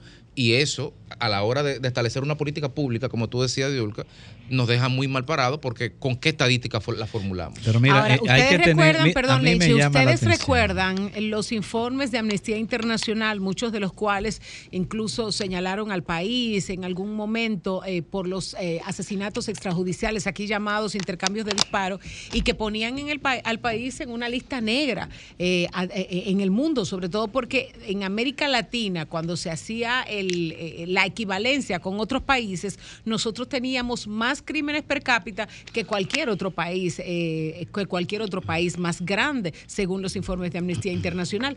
Pero esos informes pareciera que también han medio desaparecido. Bueno, el asunto es que en, en una situación como la que estamos viviendo, de mucha inseguridad ciudadana, no dar curso a ese tipo de informaciones cuando ocurren hechos de esa naturaleza, llaman a conjeturas. Y por eso uno tiene que pensar que hay subregistro, porque es que el- el- la sociedad, el ciudadano, el ciudadano necesita recibir esa información, porque es una información que también le es útil en términos familiar e individual para planear sus movimientos, para planear su vida. Eso no es una información secreta. Y, y- e insisto, se- no están saliendo cosas que no solo son estadísticas, que son noticias reales que impactan a la sociedad. Y eso hay que investigarlo.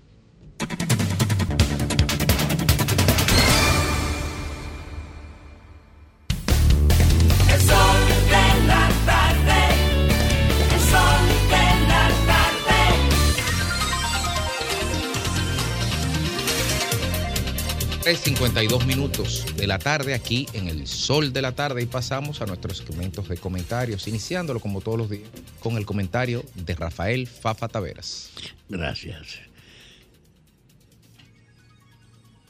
Yo enfrento con mucha regularidad las noticias de la muerte de gente con lo que uno ha compartido la vida y los compromisos. Y hoy tengo que comenzar en este espacio del comentario precisamente una situación así. Carlos García, que le decían Ben Beria, murió en Santiago hoy. Fue un combatiente ejemplar en la guerra y en la militancia, en el movimiento popular dominicano y en los grupos que seguimos después juntos. Fue un hombre íntegro, responsable, muy solidario. Compartimos muchos años con Benberria, como se conocía entonces. Y hago la referencia porque tú te encuentras con decenas de combatientes de estos años que han tenido que sobrevivir basado en su propio esfuerzo porque nunca ha habido una política social de asistencia a la herencia de los combatientes que consagraron su tiempo y su vida a luchar por abrir las puertas de la democracia o por defender la integridad nacional. Es una desgracia. Ahora que el gobierno se ha creado un mecanismo de asistencia social dirigida a la gente, pero sin ninguna calificación, porque no es en función de lo que han aportado, sino de la necesidad que la gente tiene.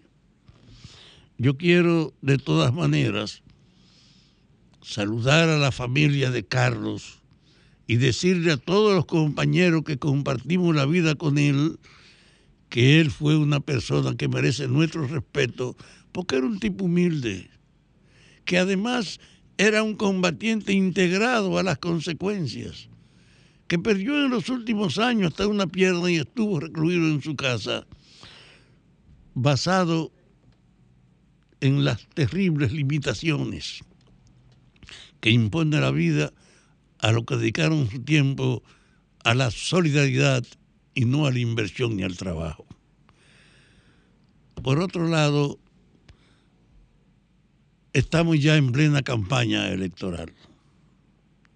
Se ha abierto el tiempo en que los partidos han anunciado las reservas que han hecho. Se impuso el hecho del 20% del número total de los cargos que estaban en juego y están efectivamente caminando. Y usted se encuentra con una muestra que es para mí dolorosa es la muestra de que la campaña es una búsqueda de recursos para usted conseguir cómo pagar acompañante o crear una relación favorable usando recursos? ¿O cómo usted consigue pagar la publicidad o lograr su apoyo? Es una batalla hecha donde cada quien que aspira tiene que fundamentarse en su promoción. Y hay debe, desde ese punto de vista, una ofensiva visible en todo el país. Y hasta ya se le puso un límite de gasto a los que aspiran a la presidencia. Yo no vi a los otros si le ponen límite de gasto. Pero en el fondo, una campaña de verdad cuesta mucho. Sin embargo, a pesar de lo que cuesta la campaña, con esta práctica de la promoción, en que cada quien tiene que luchar porque se tenga presente su función, hay un vacío que es lo que me mueve. No es una ofensiva donde los candidatos están anunciando a qué se van a dedicar en la campaña. Los diputados y los regidores representan sectores sociales territorialmente delimitados, donde debe haber circunstancias o situaciones que obliguen a que ellos la asuman como una forma de persuadir a sus conciudadanos de que votar por él es abrir el espacio de una superación de algo que tienen todos o de problemas nacionales. Es decir, la campaña debía ser un esfuerzo donde se levanten la propuesta de la población para enfrentar todos los límites que tiene este país ahora mismo atado a una profunda descomposición. Yo quiero oír a mis compañeros qué es lo que proponen, por qué quieren ser legisladores, a qué van a dedicar su tiempo, porque en el fondo lo que se proyecta es que es verdad que el cargo público es una dulce tentación. Ser autoridad tiene un doble sentido, su representación y su vínculo con la sociedad por su representación y su aprovechamiento personal. No es una ofensiva para el servicio, para sacar las debilidades del momento y además comprometerse para crear corrientes que superen eso. Ni siquiera los partidos han tenido hasta ahora propuestas de sus compromisos. Vamos a ver si a partir de ahora que ya tienen el tiempo de escoger a sus candidatos, vamos a asistir de verdad a propuestas donde en las aspiraciones de lo que quieren llegar a representar la población esté el compromiso de trabajar por algunos de los proyectos o problemas que siente la gente. Yo quisiera ver una campaña electoral motivada fundamentalmente por propuestas que van a estimularse o por problemas que van a enfrentarse, de que el candidato sepa que independientemente del disfrute personal de su cargo y de actuar con el criterio predominante de la política, que el cargo es para aprovecharlo independientemente de eso, se abre espacio de que la política es un servicio, de que el político debe saber que su función es esa, servir para resolver problemas o para proponer soluciones o para abrir caminos. Ojalá pues en esta campaña veamos un viraje en la promoción escuchando las propuestas. Anunciar que yo voy a ser candidato es un espectáculo que hay que organizarlo, te cuesta unos cuartos, es una acción social. Y la fuerza fundamental es que ese hecho no sea anónimo ni poco notable, sino que efectivamente sea ahora manejado con el criterio de las promesas y de los compromisos para enfrentar los problemas que vivimos en la actualidad.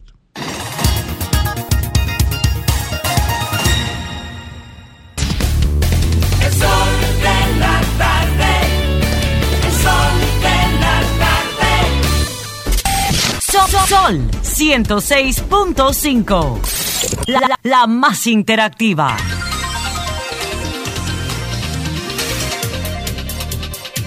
Cuatro o seis minutos de la tarde aquí en el sol de la tarde. Seguimos con nuestra programación regular de comentarios con sonido incluido de fondo y los comentarios a seguidas de Don Lenchi Vargas. Muchísimas gracias. Bueno, caray. lo que uno tiene que oír, lo que uno tiene que soportar. Porque entonces ayer se disparó un señor llamado John Juvane, vamos a decirlo en español, John Juvane, un señor que se cataloga o es catalogado como coasesor especial sobre seguridad y protección del Ministerio de Interior y Policía. Es decir, otro más. Pero que según la prensa que estuve consultando también, este señor John Juvane es asesor del presidente Abinader en materia de transformación policial. Pues este señor ayer nos dice que la criminalidad se ha reducido en República Dominicana este año un 25%. ¿Y dónde diablo que vive este hombre? Es un fabulador. Tiene que ser un fabulador. No puedo decir otra cosa, o tal vez, quizás su- suena muy grosero decirle embustero, ¿no?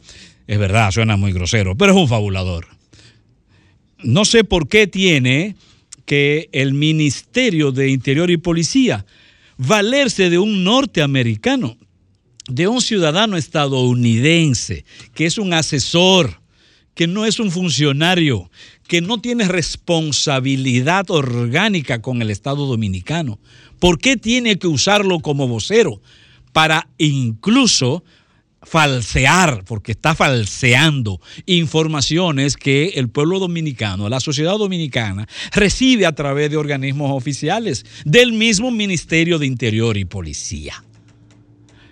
Este señor dice que en este año se ha disminuido la cantidad de homicidios, pero ocurre que el Centro de Análisis de Datos de Seguridad Ciudadana, un centro que corresponde, que pertenece al Ministerio de Interior y Policía, tiene otro tipo de relato, tiene otro tipo de relato estadístico que nos indica que en lo que va de año la criminalidad y especialmente el homicidio ha aumentado un 7% en, los, en, en estos seis meses que han transcurrido del año.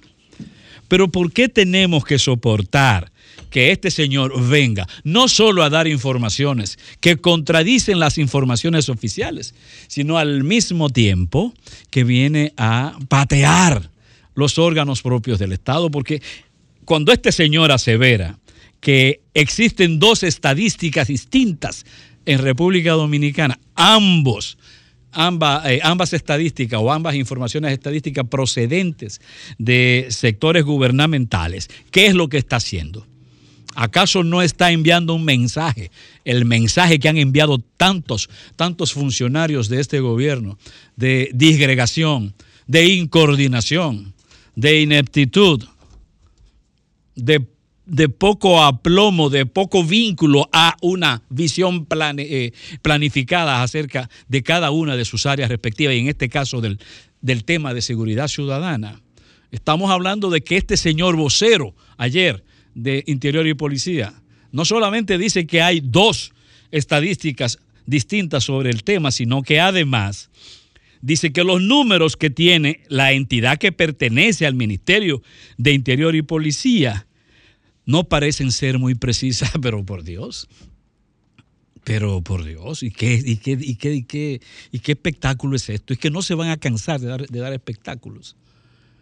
Entonces, la verdadera información eh, estadística, la correcta, la precisa, es la que tiene usted, señor John Juvane, que no sé a qué eh, entidad específica responde, porque usted, usted habla de que goza de, de infor- información acumulada a través de un centro estadístico que usted mismo dice que el presidente dio órdenes de que se estableciera. Pero ¿cuál centro estadístico es ese? ¿Cuál unidad estadística es esa? Cuando ya el mismo Estado, el gobierno tiene una unidad bajo la dirección incluso de un profesional muy respetado en este país, que es Daniel, Daniel Poe. Entonces, eh, tratar de ridiculizar a órganos que son propios del Estado, pienso que es una malísima eh, señal que proviene del mismo Ministerio de Interior y Policía. Y en esto uno también se pregunta, ¿Bajo cuáles criterios entonces ha estado planificando el Ministerio de Interior y Policía? ¿Cuáles son los criterios, cuáles son los datos estadísticos que ha utilizado? Los de su propio centro, es decir, el Centro de Análisis de Datos de Seguridad Ciudadana, o las informaciones que proceden del señor John Juvane. ¿Cuál ha sido el instrumento, el instrumento que se ha usado para la planificación? La planificación de la lucha contra la criminalidad. ¿Cuál? Y usted se pone a observar además las declaraciones de este señor. No sé cuáles son sus competencias profesionales, porque traté de investigarlas, no las encontré que no sean más que haber sido miembro de la policía de Nueva York. No sé sus competencias profesionales.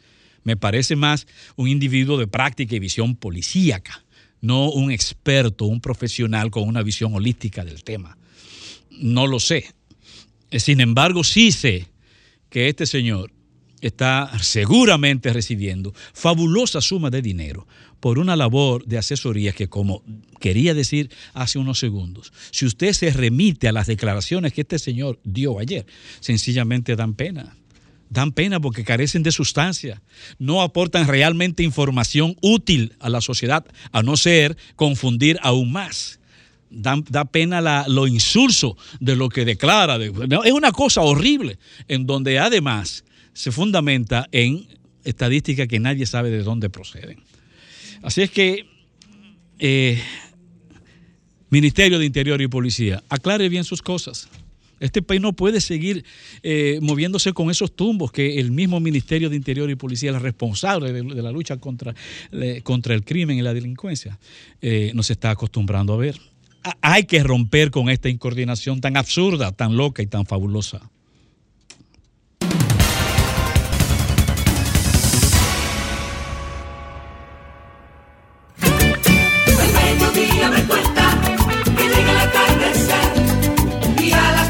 Siente como caliente el astro rey. El sol de la tarde, el sol de la tarde, el sol de la tarde, el sol de la tarde.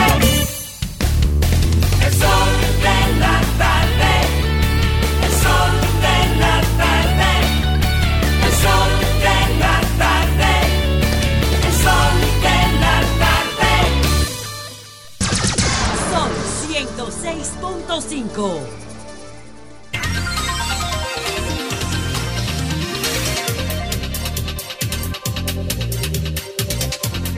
Cuatro y 14 minutos de la tarde, aquí en el sol de la tarde, nos prestigia y nos distingue la presencia de una amiga y de un referente moral y político para todos nosotros y para la sociedad dominicana, doña Minuta Vares Mirabal, quien no necesita mucha presentación, pero hay que recordar que fue, que es exdiputada ex viceministra de Exteriores de la República también y fundadora y presidenta del partido Opción Democrática. Está con nosotros hoy para tratar diversos temas, porque podemos tratar desde historia, de filología, desde derecho penal internacional y desaparecidos, pero también de política vernácula inmediata, don Rafa. Yo quiero decir que es de gran satisfacción tener a Minú aquí. Hay pocos símbolos andando en la calle como lo que ella representa. Hija de dos mártires de la lucha más alta por la democracia y los derechos dominicanos, de Minerva y de Manolo. El fin de semana pasado ella estuvo asistiendo cerca de la casa donde vivía su madre a la inauguración de un centro de Infotet para propiciar el desarrollo tecnológico de trabajadores y se llama Centro Hermanas Mirabal. Yo creo que fuente frente al problema de lo que representa la persona de ella, de Minú, también estaba en un momento donde la política tiene que ser evaluada y vista de otro ángulo. Por eso yo creo que es una gran cosa tenerte a ti aquí, porque tú estás vinculada precisamente a un sentido que no tiene nada que ver con el oportunismo y el aprovechamiento tradicional de la política. ¿Cómo tú te sientes? Yo me siento muy bien y efectivamente estos últimos tres o cuatro días han sido muy activos. Bueno, muy activos en la provincia porque también estábamos en la graduación de, del Liceo Científico, de la octava promoción del Liceo Científico Miguel Canelo Lázaro. Eh, que es un centro modelo a nivel nacional De excelencia. eh, de excelencia, un centro de educación pública que es capaz de competir al primer nivel de los centros de educación eh, privada en la República Dominicana eh, por los resultados. Y, y es un centro que está en la provincia Hermanas Mirabal, en el municipio de Villatapia, pero que realmente ha rendido frutos extraordinarios. Y estábamos en la graduación, el presidente de la República asistió a esa graduación eh, de 62 jóvenes eh, de excelencia, muchos de los cuales ya han sido aceptados por universidades extranjeras o han recibido ofertas de becas de las universidades locales y también de universidades extranjeras que salen eh, con un nivel eh, de primer orden en inglés y en francés, o sea que son estudiantes, no, desde el primer día. En- de- hablan, hablan, salen hablando inglés y saben hablar y salen hablando francés también.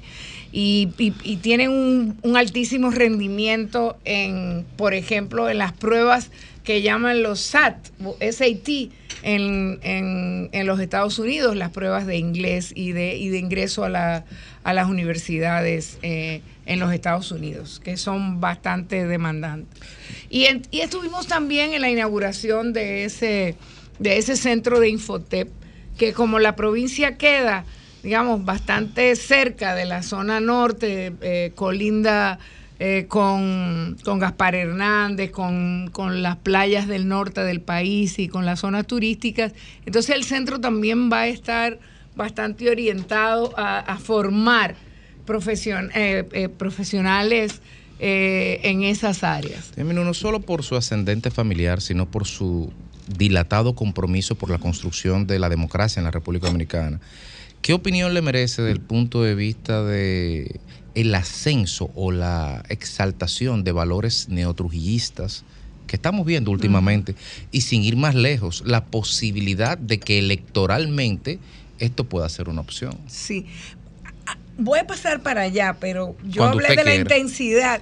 Yo hablé de la intensidad eh, de las actividades porque justamente también ayer estábamos en San Francisco de Macorís, en la provincia de Duarte, eh, inaugurando un centro, eh, en- inaugurando una plazoleta, un espacio para rendirle homenaje a, a cuatro eh, constitucionalistas, cuatro héroes nacionales también que dieron sus vidas en el año 1965, el 26 de junio, en las afueras de San Francisco de Macorís, cuando los constitucionalistas desarrollaron la estrategia de extender la lucha armada que se estaba llevando a cabo en la capital eh, al interior del país. Y uno de los lugares que escogieron fue San Francisco de Macorís, precisamente por esa histórica tradición de lucha.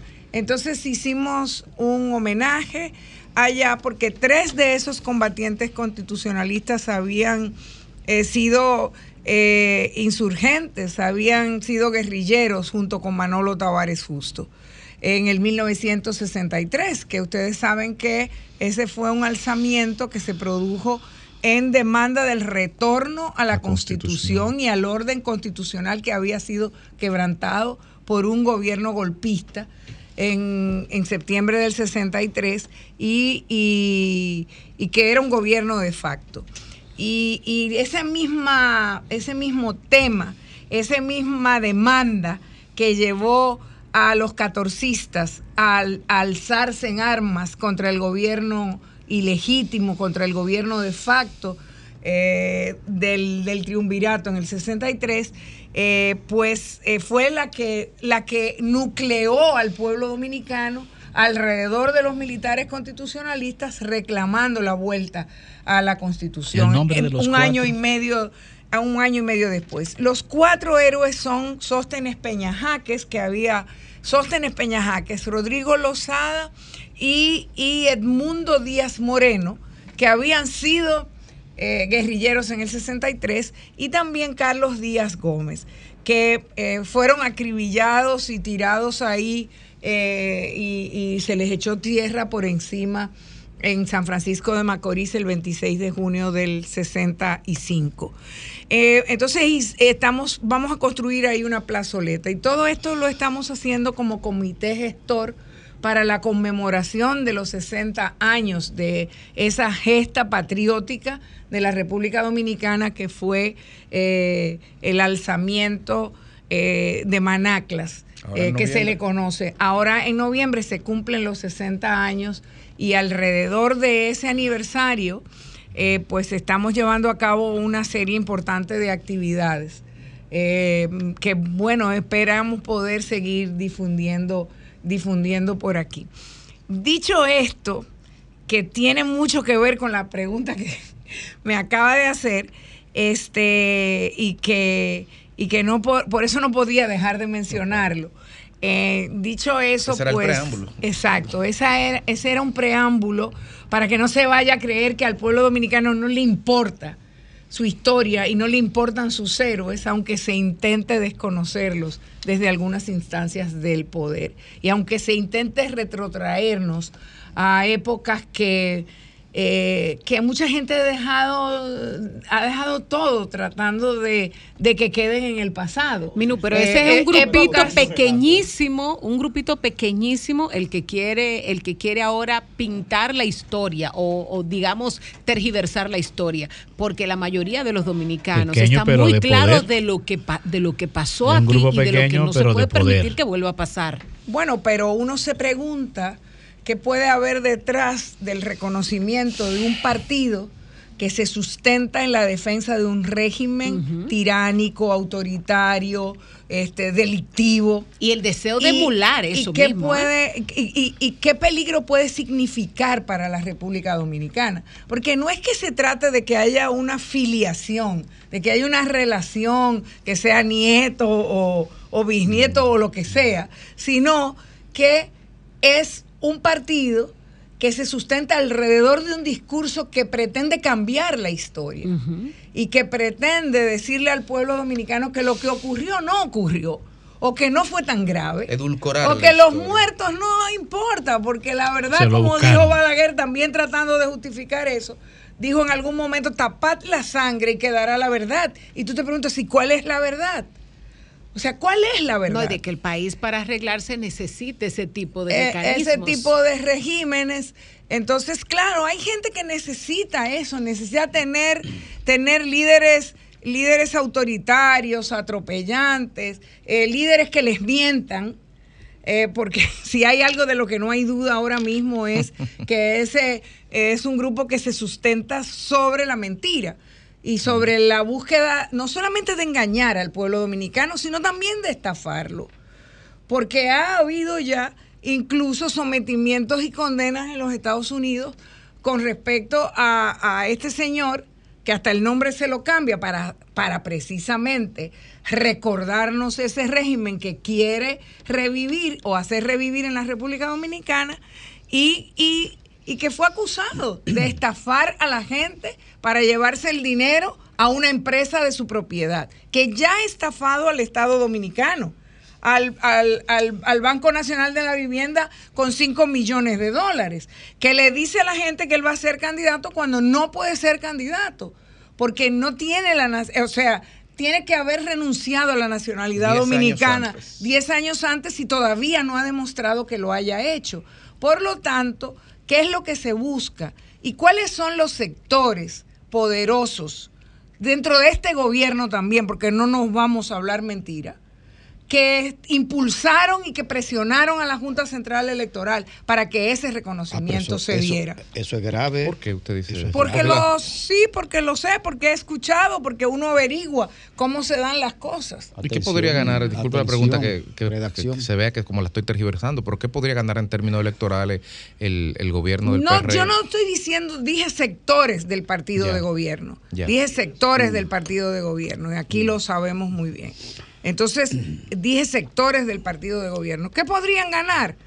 Bueno, pues no lo sé, la verdad. Podrían, eh, tratar de ser simpáticos con, con esos sectores que, que siguen, a- aunque como tú decías, sean tan pequeños, pero que lamentablemente siguen ahí. Las dictaduras, las dictaduras se las arreglan para permanecer en, el en tiempo. Guatemala hay No hay también. aspecto positivo Y- en la memoria del pasado que eso encarnan. No hay ningún una aspecto cosa, positivo. Una cosa, Minú. Así es. Bienvenida, Minú, a este espacio. Este, en el tema electoral, el lunes pasado eh, finalizó la fecha de alianzas y depositar ese tipo de cosas en la normativa de la ley electoral ante la Junta. ¿Qué, qué han hecho ustedes en este concierto, en este contexto de alianza, de depositar? ¿Qué, ¿Cuál es la realidad de, tu partido en este momento, en ese proceso? Bueno, eh, Opción Democrática, que es un partido eh, que, se, que, renació hace un año, un año y un mes exactamente, pues eh, aquí que ha estado trabajando en, en la, en, su estructuración y en su conformación y en su crecimiento y en su establecimiento, pues está trabajando sobre la base de una estrategia muy clara que definimos. Nosotros no somos un, un partido que pretende y que tiene intereses testimoniales nada más, para nada. Nosotros queremos, eh, queremos posicionar eh, las ideas, las convicciones, eh, las luchas Pero y qué- las militancias en las ¿Pero que qué creemos. hicieron el ¿Qué lunes pasado a las 12 de la noche? ¿Qué Y- ustedes y- llevaron a la Junta? Llevamos a la Junta Sí. eh, las reservas, tanto las reservas de candidaturas eh, para eh, la escogencia de, de, nue- de nuestros propios candidatos y candidatas, y también llevamos una reserva de cerca de un 30% eh, de, eh, de posiciones que nos reservamos para cederlas en alianzas. De modo que hicimos un depósito eh, básicamente que recoge las posibilidades que hemos estado explorando de alianzas con otros partidos. Sí. Eh, y en- ¿Tú crees, tú con crees- el Frente Amplio anunciamos ¿Tú crees una- un bloque opositor? ¿Crees en ese concepto un bloque opositor o un bloque de qué tipo? Porque está el bloque pro-oficialista, que están diciendo que tienen no sé cuántos partidos, está el bloque opositor, que se están organizando alrededor de otras fuerzas, que José Fran Peñaguaba ha dicho tanto, alrededor de Fuerza del Pueblo, PLD y otras organizaciones. ¿En cuál se sitúa Opción Democrática? Mira, nosotros empezamos trabajando claramente a favor de la constitución, no de un bloque opositor, sino un bloque alternativo, Mm. porque aquí ha habido largas No, no, pero vamos, historias pero vamos a meter de- ese concepto entonces. de bloques opositores y, y el frente opositor y finalmente cuando cuando viene cuando pasa el tiempo terminan exactamente Igual, representando los mismos intereses por lo tanto yo creo que nosotros en la República Dominicana eh, tenemos que empezar a pensar en trascender lo de la simple oposición eh, dicho eso, nuestra estrategia ha sido, va en dos direcciones. Una es la de eh, posibilitar la concertación de acuerdos políticos. Y los acuerdos políticos son acuerdos que tienen una vocación más Pero se va achicando el pastel. Está bien, pero Sí. yo le voy a contar cuál es la cuál es la, la estrategia que, que tenemos. ¿Qué es un acuerdo político? Un acuerdo político es el que tenemos con el Frente Amplio. Ese uno. Que, no es solamente para llevar No candidaturas conjuntas. Entonces digamos que Eh, Jonathan busca- Liriano es tu candidato en Santo Domingo Este. Bueno, a yo no sé si Jonathan Liriano es candidato ahora mismo del Frente Amplio o, de, El PRM. o del PRM, porque Ah. yo vi Él lanzó algo. Él lanzó algo, pero no dice por qué partido va. Entonces, si es por el Frente Amplio, pues efectivamente será, sin ningún género de duda, candidato también nuestro, porque eso es lo que acordamos con el Jonathan Frente suma Amplio. donde quiera que se ponga. no, Entonces- pero no, pero no me mire así porque No, yo no, estoy si hablando bien de él. De hecho, mencionarlo ya es un gran.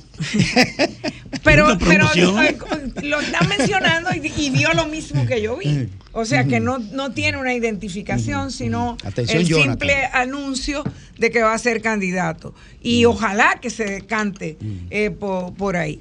Eh, y luego estamos también y consideramos también dentro de esta estrategia la conformación, la concertación de alianzas electorales. Y es distinto. Porque no, no, esas alianzas electorales no responden a, a un acuerdo programático, por ejemplo.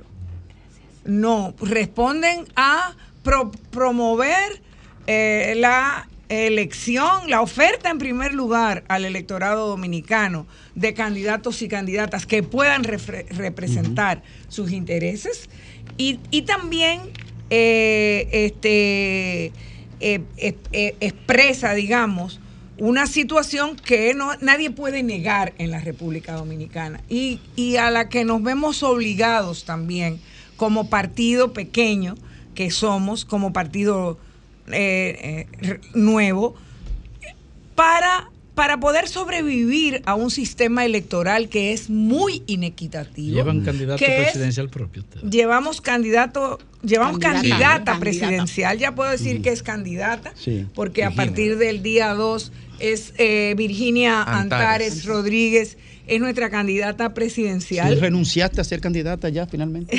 Bueno, Finalmente, finalmente, no sé qué quiere decir lo de finalmente. No, porque Esa es su última no, pregunta. no, no, no, no, no, no. Esa es su última No, no, no, pregunta no, ya, espérese, eso, por eso espérese, espérese, Pero no, eh, No, o sea, finalmente es en el sentido. En este proceso yo no podía Exacto. ser candidata presidencial porque soy la presidenta del partido y los estatutos no me permiten Ah, hacer esas dos, eh, ocupar, digamos, esas dos posiciones. Tenemos candidata presidencial, tenemos candidatos también, varias propuestas de candidaturas al Senado de la República. Tenemos también propuestas de candidaturas a alcaldías. eh, y por ¿Y supuesto, en la capital se la reservaron o tienen candidatura? propia? nos las reservamos. Tenemos candidatos, no, porque es que son dos tipos de reservas. Es decir, son dos tipos de reservas. Las reservas propias para nuestras candidaturas y las reservas De alianzas. para cederlas en alianza. Minú ha sido por mucho tiempo legisladora y ha sido una de las legisladoras con una particularidad. No se ha visto, por ejemplo, con esas campañas masivas de regalar cosas, de andar en ese tipo de, de política. Y es la política que ustedes promueven a través de su partido.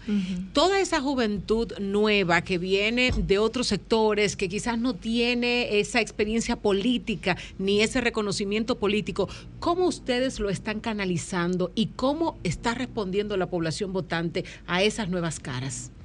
Bueno, yo creo que puedo decir sin temor a equivocarme que nosotros somos quizás el partido en este momento que está siendo capaz de atraer a más ciudadanos y ciudadanos y ciudadanas jóvenes y no tan jóvenes hacia la militancia política. Gente que nunca quería participar en política y que, y que se nos acerca. O a quienes nosotros nos acercamos y, y también convencemos, porque nosotros tenemos eh, un, un- proceso permanente de inducción para incorporación al partido a través de, de lo que llamamos nuestras redes, nuestras redes de base, redes municipales, redes barriales, eh, redes provinciales o, o también sectoriales. Entonces, eh, alrededor de esas redes, en esas redes, eh, estamos eh, organizando esa militancia nueva que, que ha sido capaz de multiplicarse y que, que además se sigue multiplicando cada día. Porque, porque, porque hemos venido creciendo y hemos venido creciendo notablemente en el Distrito Nacional y en el Gran Santo Domingo. Eh, no hemos tenido tiempo de llegar a muchas partes del país, pero ninguna duda tengo, ninguna, de que ese proceso lo vamos a continuar y lo vamos a extender, que el, eh, el periodo electoral será también eh, un caldo de cultivo para ese crecimiento también del partido en todo el territorio lo que- nacional lo que- y ese es nuestro propósito y es en esa dirección Minú. que estamos trabajando. Los acuerdos electorales son acuerdos precisos para un momento. Exacto. Y son por coincidencia de planteos o por un interés de abrir un espacio. Es decir, la autonomía del grupo no se borra por ningún acuerdo. ¿Qué tú quieres decir, Fafa? En ese orden, seguro que la tendencia de ustedes, aunque tengan su candidato presidencial, es buscar acuerdos para abrir la puerta del Congreso, de los ayuntamientos, en sentido general. Ustedes han discutido las posibilidades reales de entenderse con muchas de las fuerzas que están en el aire. No, no, solamente lo hemos discutido entre nosotros. Hemos estado reuniéndonos con otras fuerzas políticas y hemos avanzado en la búsqueda de esos acuerdos, de llevar candidaturas con las que, eh, con las que estamos de acuerdo o que eh, eh, están de acuerdo esos partidos con candidaturas nuestras y apoyarlas. Que están caminando en un acuerdo partidario. Estamos, por supuesto, y lo vamos a seguir haciendo, Dilo porque esa es nuestra Papa. responsabilidad política en este momento. Y además es la única manera de sobrevivir a esas dos leyes Claro, tan antidemocráticas Gracias, que los eh, viejos partidos se aprobaron para servirse a sus anchas. Minu Tavares Mirabal, gracias por, por estar aquí, no solo como presidenta de un partido que representa una opción diferente a las opciones tradicionales, que es el Partido Opción Democrática, sino también por comentarnos, eh, que no se nos olvide desde luego, que este es un año donde conmemoraremos como dominicanos y como sociedad democrática un importante hito en, la, en las conquistas de, de derechos fundamentales para toda la eh, sociedad dominicana, el 60 aniversario del alzamiento de las manaclas. Como programa te agradecemos tu presencia y nos ponemos a disposición también cuando hayan ya, cuando exista ya un programa más definido de actividades para que venga aquí desde luego. Hay y un programa de actividades. Pues tiene que volver a que comenté en otra Muchas ocasión actividades, son más de 20 Ah, pues actividades que que culminarán Y aceptamos el invitación. 21 de diciembre, el día que se conmemora el Aceptamos aniversario del asesinato Federico. a un impune Federico de Manolo Tavares Federico que- y sus caería bien Federico Jovin en. Opción Se Democrática. en Salcedo, ¿no? Yo, En Salcedo Federico. Eh, diputado. ese- Opción esa Democrática. clausura va a ser en Salcedo. Gracias, Porque eh, allá está el mausoleo donde yo he reposan los restos de Manolo. Muchas gracias por Y estar con nosotros el día de hoy. del ayuntamiento. Gracias. Del paseo que hizo. También. Bien.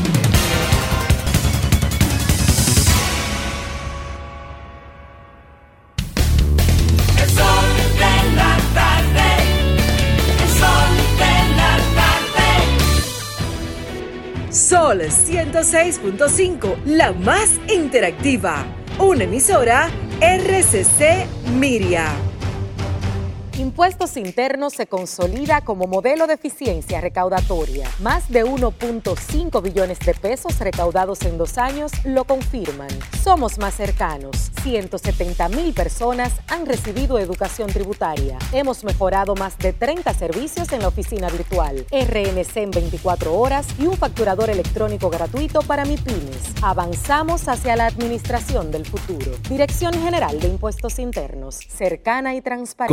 Cosas que hacer y tú de camino al banco. No, hombre, no. No te compliques y resuelve por los canales Banreservas. Más rápido y muchísimo más simple. No te compliques y utiliza los canales Banreservas. Tu banco fuera del banco. Banreservas, el banco de todos los dominicanos. El sol de la tarde. Señor constructor, en el FOPECOMS seguimos avanzando y ahora estamos más cerca de ti en nuestra sede principal de la avenida 27 de febrero 272 esquina Rosa Duarte para servirte mejor y garantizar la protección de los trabajadores de la construcción. Recuerda que cumpliendo con la ley 686 garantizarás el futuro de tu servidor y el crecimiento de la nación. Fondo de pensiones de los trabajadores de la construcción más que pensión. Todos tenemos ese ingrediente secreto en nuestros platos. El nuestro es Quesos Michel, tu aliado en la cocina. Somos dominicanos cuando compartimos lo que tenemos con los demás, cuando nos reímos de los obstáculos o lloramos de la risa. Somos dominicanos cuando le ponemos ritmo al silencio, cuando somos el alma de la fiesta y cuando decimos con orgullo de dónde somos. Por eso, lo dominicano se pega, porque cada día más estamos orgullosos de estar mejor. Gobierno de la República El Dominicana. sol de la tarde. Corríjame si me equivoco, pero dicen por ahí que si uno fallece, las AFP se quedan con su chelito de uno. Mira, eso no es así, déjeme corregirlo. El dinero acumulado en su cuenta es suyo y en caso de fallecimiento, sus herederos legales pueden recibir una pensión de sobrevivencia o una herencia según aplica. ¿Y quiénes son los herederos legales? Los que aplican las leyes de la República Dominicana, su esposa, sus hijos y si no tiene hijos, sus padres y así sucesivamente. ¿Y qué hay que hacer para reclamarlo? Lo mismo que para cualquier otro trámite en caso de fallecimiento, debe dirigirse a su AFP Popular y pedirle que lo orienten. Solo debe llevar el acta de defunción, las actas de nacimiento de los niños, en fin, los documentos legales que establecen las leyes del país para beneficiarios o herederos. Ah, pero ya veo que hay que aprender de esto, porque son muchos los beneficios, ¿sí? AFP Popular, confianza absoluta. Cada día te brindamos un espacio informativo donde nacen las principales primicias noticiosas que se generan en el país. El sol de la mañana. Los importantes temas de interés nacional e internacional. En vivo desde Sol 106.5 y Telefuturo, Canal 23. Para que tengas un juicio más acabado, con opiniones responsables. De lunes a viernes, de 7 a 11 de la mañana. Solo por Telefuturo, Canal 23. Dar el primer paso nunca ha sido fácil, pero la historia la escriben quienes se unen a los procesos transformadores, impactando la vida de las personas en el trayecto. Este es el momento para que te unas a la conformación de los colegios electorales y hagamos un proceso histórico en favor de la democracia. Nuestra democracia. Junta Central Electoral. Garantía de identidad y democracia. El sol de la tarde. El sol de la tarde. Sol 106.5. 4.42 minutos aquí en el sol de la tarde. Seguimos con los comentarios, esta vez de Diulca Pérez. Muchísimas gracias, Federico. Me alegró mucho ver eh, el informe que se dio en Palacio Nacional acerca del trabajo que se está haciendo con el tema de los vertederos y la eliminación de los vertederos a cielo abierto. Recuerdo eh, el tiempo en el que el vertedero de Duquesa nos inundaba toda la capital, que por más que mucha gente piense que está lejos del distrito, se hacía sentir muy cerca, tanto con la neblina como por eh, el, olor, el olor impactante que llegaba a nuestros hogares. Y pensar que eso se constituye en una historia, la verdad es que nos hace mucha ilusión. Pero no solamente en Santo Domingo tenemos el problema de cuando se incendia Duquesa, también lo tienen otras zonas del país que llenan ciudades completas cuando hay algún problema en los vertederos circundantes. También recordamos el caso de Puerto Plata, que a la entrada de esa zona, una zona turística, entonces se encontraba un vertedero a cielo abierto que le daba un recibimiento desagradable a todo el que visitaba esa zona. La idea de que las inversiones que se hagan, inversiones públicas, inversiones privadas, se hagan para eliminar los vertederos a cielo abierto nos hace mucha ilusión porque no solamente impacta en el tema de eh, lo visual, señores, sobre todo impacta la salud, impacta el medio ambiente. Y si esos dos, esas dos áreas fundamentales se resuelven y no tenemos por lo menos ese problema ahí, nosotros tenemos una gran cosa. Si en cuatro años, como la promesa del presidente eh, que dice que en cuatro años ya no tendríamos en República Dominicana eh, vertederos a cielo abierto y pudiéramos tener un manejo de residuos sólidos eficiente y con garantías no solamente de que se le pueda sacar dinero a la basura, sino que la basura no se constituya en un dolor de cabeza para la población, eso también sería sumamente importante. Así que eh, felicito y le mando mi abrazo a Armando Paino, quien encabeza este proyecto, porque la salud es fundamental, pero el medio ambiente, aunque hay algunos informes que digan que lo que aporta República Dominicana es mínimo al impacto medioambiental mundial, cualquier cosa que hagamos por mejorar nuestra situación y por mejorar la situación del resto del mundo, eso será positivo.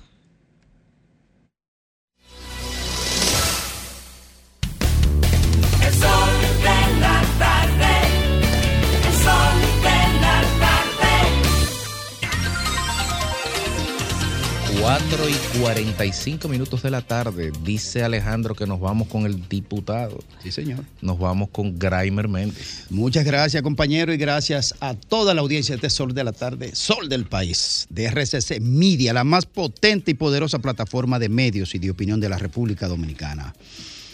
Miren, en estos días estuve haciendo un encuentro ahí en la, en la zona colonial, en específicamente en el sector de San Antón. Y con los compañeros que me reuní ahí, que hablamos de algunas cosas sociales y políticas, me llevaron para ver la iglesia de San Antón.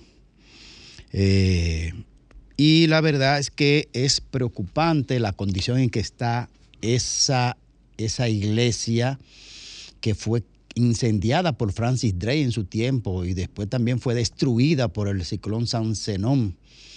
Y la verdad es que es una iglesia emblemática, es San Antón, el santo protector de los animales, ese, ese San Antonio de Padua, quien renunció a la riqueza y se fue a la vida espiritual y aprendió de los animales eh, la vida en naturaleza, ¿eh? San Antón. Entonces esa, esa, esa, esa, institución, esa entidad, esa infraestructura está en el plan de, protección, de recuperación y está en el abandono. Y los comunitarios piden, caramba, la intervención. Tuvieron los propios comunitarios que cerrarle toda la rendija porque se metían ahí la delincuencia, lo que meten de aquello, usted sabe, actos vandálicos y todo tipo ahí adentro. Caramba, eh, la alcaldía del distrito, o no sé si es patrimonio cultural, o la iglesia, no sé, o todos en conjunto. Me dicen que hay unos fondos ahí que creo que está por el Banco Mundial, no recuerdo bien los datos que me dieron. Pero caramba, alcaldesa, Carolina, o patrimonio cultural, van a esperar que se derrumbe la iglesia de San Antón. Esa historia de la iglesia dominicana, esa historia, ese patrimonio cultural que tiene un entorno bellísimo que debe ser recuperado en su conjunto. Así que ojalá puedan eh, intervenirla, según nos han pedido los comunitarios de la, del barrio de San Antón, la histórica, la histórica barriada de San Antón. Miren, en otro orden, atención, eh, la Cancillería, el canciller, el señor canciller Álvarez, mm, nos llega la información de esta denuncia, de este reclamo, sobre lo que tiene que ver con el desacato. Primero, violación de derechos laborales, porque la carrera administrativa protege a los servidores públicos que cumplen en el tiempo y las normativas internas laborales de nuestro país del servicio público, lo que es la carrera laboral. ¿Verdad? La carrera administrativa, los empleados de carrera. Pero además nos informan que la Cancillería, el canciller Álvarez también está en desacato con sentencia de la Suprema Corte de Justicia. Nos dice la información que la actual gestión de la Cancillería se ha caracterizado por el desacato de las decisiones judiciales y en la persecución de sus empleados de carrera.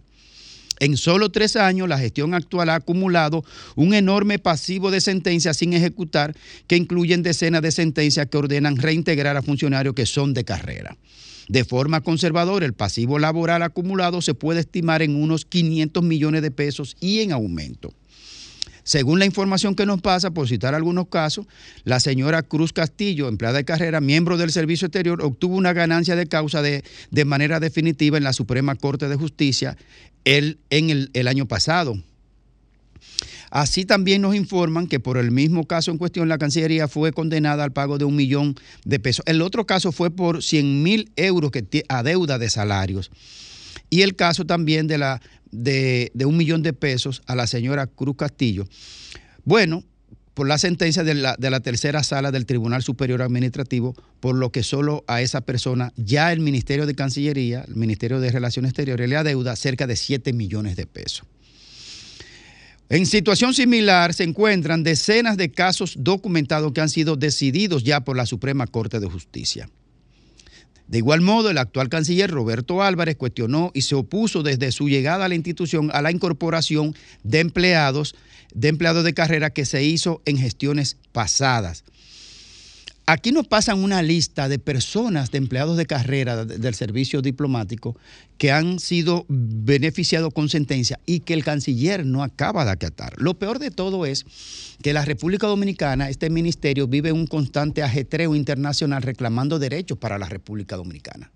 De hecho, nos pasa la información que la República Dominicana quiere formar parte en Naciones Unidas del tema de lo que tiene que ver con los derechos humanos ese órgano dentro de las Naciones Unidas que tiene que ver con el respeto de los derechos humanos. Nosotros queremos formar parte de ese órgano. Ah, bueno, entonces una institución que está pidiendo formar parte de un órgano que respeta los derechos humanos no puede estar violando los derechos humanos, los derechos fundamentales y los derechos laborales, ni desacato institucional ante la Suprema Corte de Justicia con sentencia este gobierno se supone que debe respetar lo que tiene que ver con las leyes y las decisiones a más alto nivel, porque no le luce al canciller eh, Roberto Álvarez estar en desacato de violación de derechos e institucionales.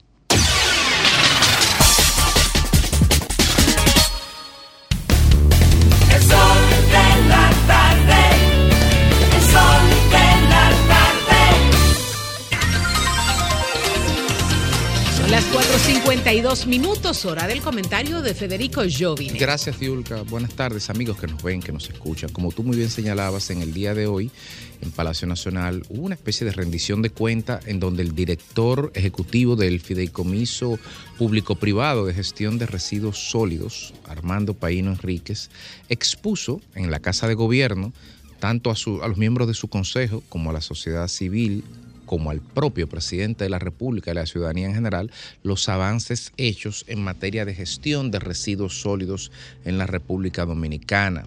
Recordemos que hay una ley, un marco jurídico, la 225-20, finales del año 2020, que generaba el marco jurídico necesario para enfrentar el desafío de los residuos sólidos. ¿Qué son los residuos sólidos? Son 240 vertederos a cielo abiertos que hay esparcidos por toda la geografía nacional. Duquesa es solo una parte del problema, pero Cancino es una pesadilla, es un mini Duquesa al lado del río Sama, desaguando sus aguas residuales y contaminando la principal fuente de recursos hídricos de- la capital por solo citar un ejemplo.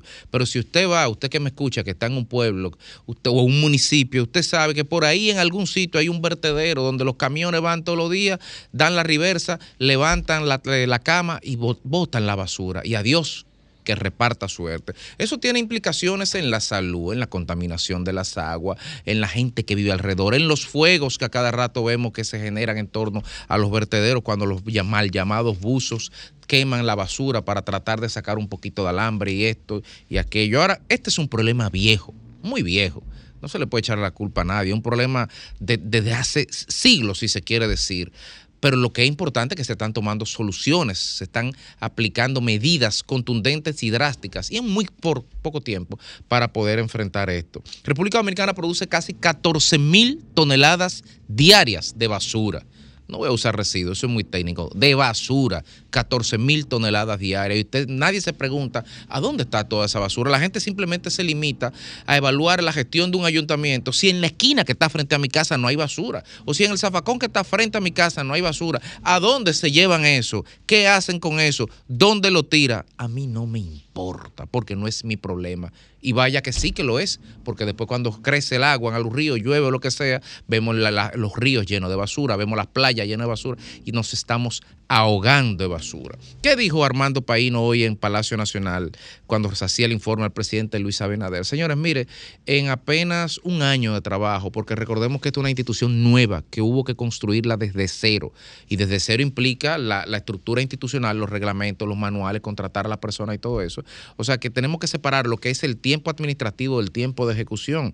Pero ahora mismo sobre la mesa hay aproximadamente 15 obras 15 obras de remediación en diferentes vertederos a cielo abierto, Dajabón, Tamboril, Baní, hay muchos sitios, sin ir más lejos, el vertedero de Dajabón, el relleno sanitario, ya está trabajando hoy con una modalidad, modalidad diferente, pero también se presentaron ahí 13 proyectos privados que totalizan más de una inversión estimada a futuro de más de 40 mil millones de pesos para poder poner sobre la mesa los dineros necesarios para enfrentar esto, porque el dinero para gestionar esto hay que buscarlo de algún lado definitivamente. Y es bueno señalar que todo esto no solamente se hace con voluntad política, no, también se hace con articulación de los actores, con acuerdos, con consensos, porque aquí, como su nombre lo indica, fideicomiso público-privado, tienen que ponerse de acuerdo los dos sectores y también el los gobiernos locales donde se está impactando este tipo de obra. Yo quisiera decir que aunque queda mucho por delante, muchísimo, seguir más lejos, Duquesa está ahí esperando a ver cómo vamos a resolver ese monstruo, se está avanzando bastante. Queda pendiente, por ejemplo, la educación, porque de nada sirve que desde el gobierno, desde las instancias públicas o privadas se enfrente el problema de la basura si todos tiramos basura en la calle, por ejemplo. Ese es un gran pendiente que en su momento tendrá que ser abordado. Pero sin embargo, creo que es meritorio y destacable señalar los esfuerzos que en muy poco tiempo se han venido haciendo del fideicomiso de residuos sólidos para poder enfrentar de manera definitiva y sostenible en el tiempo este flagelo que nos azota y que nos tiene, en fin, y que nos inunda y que no nos deja vivir dignamente, que es la basura.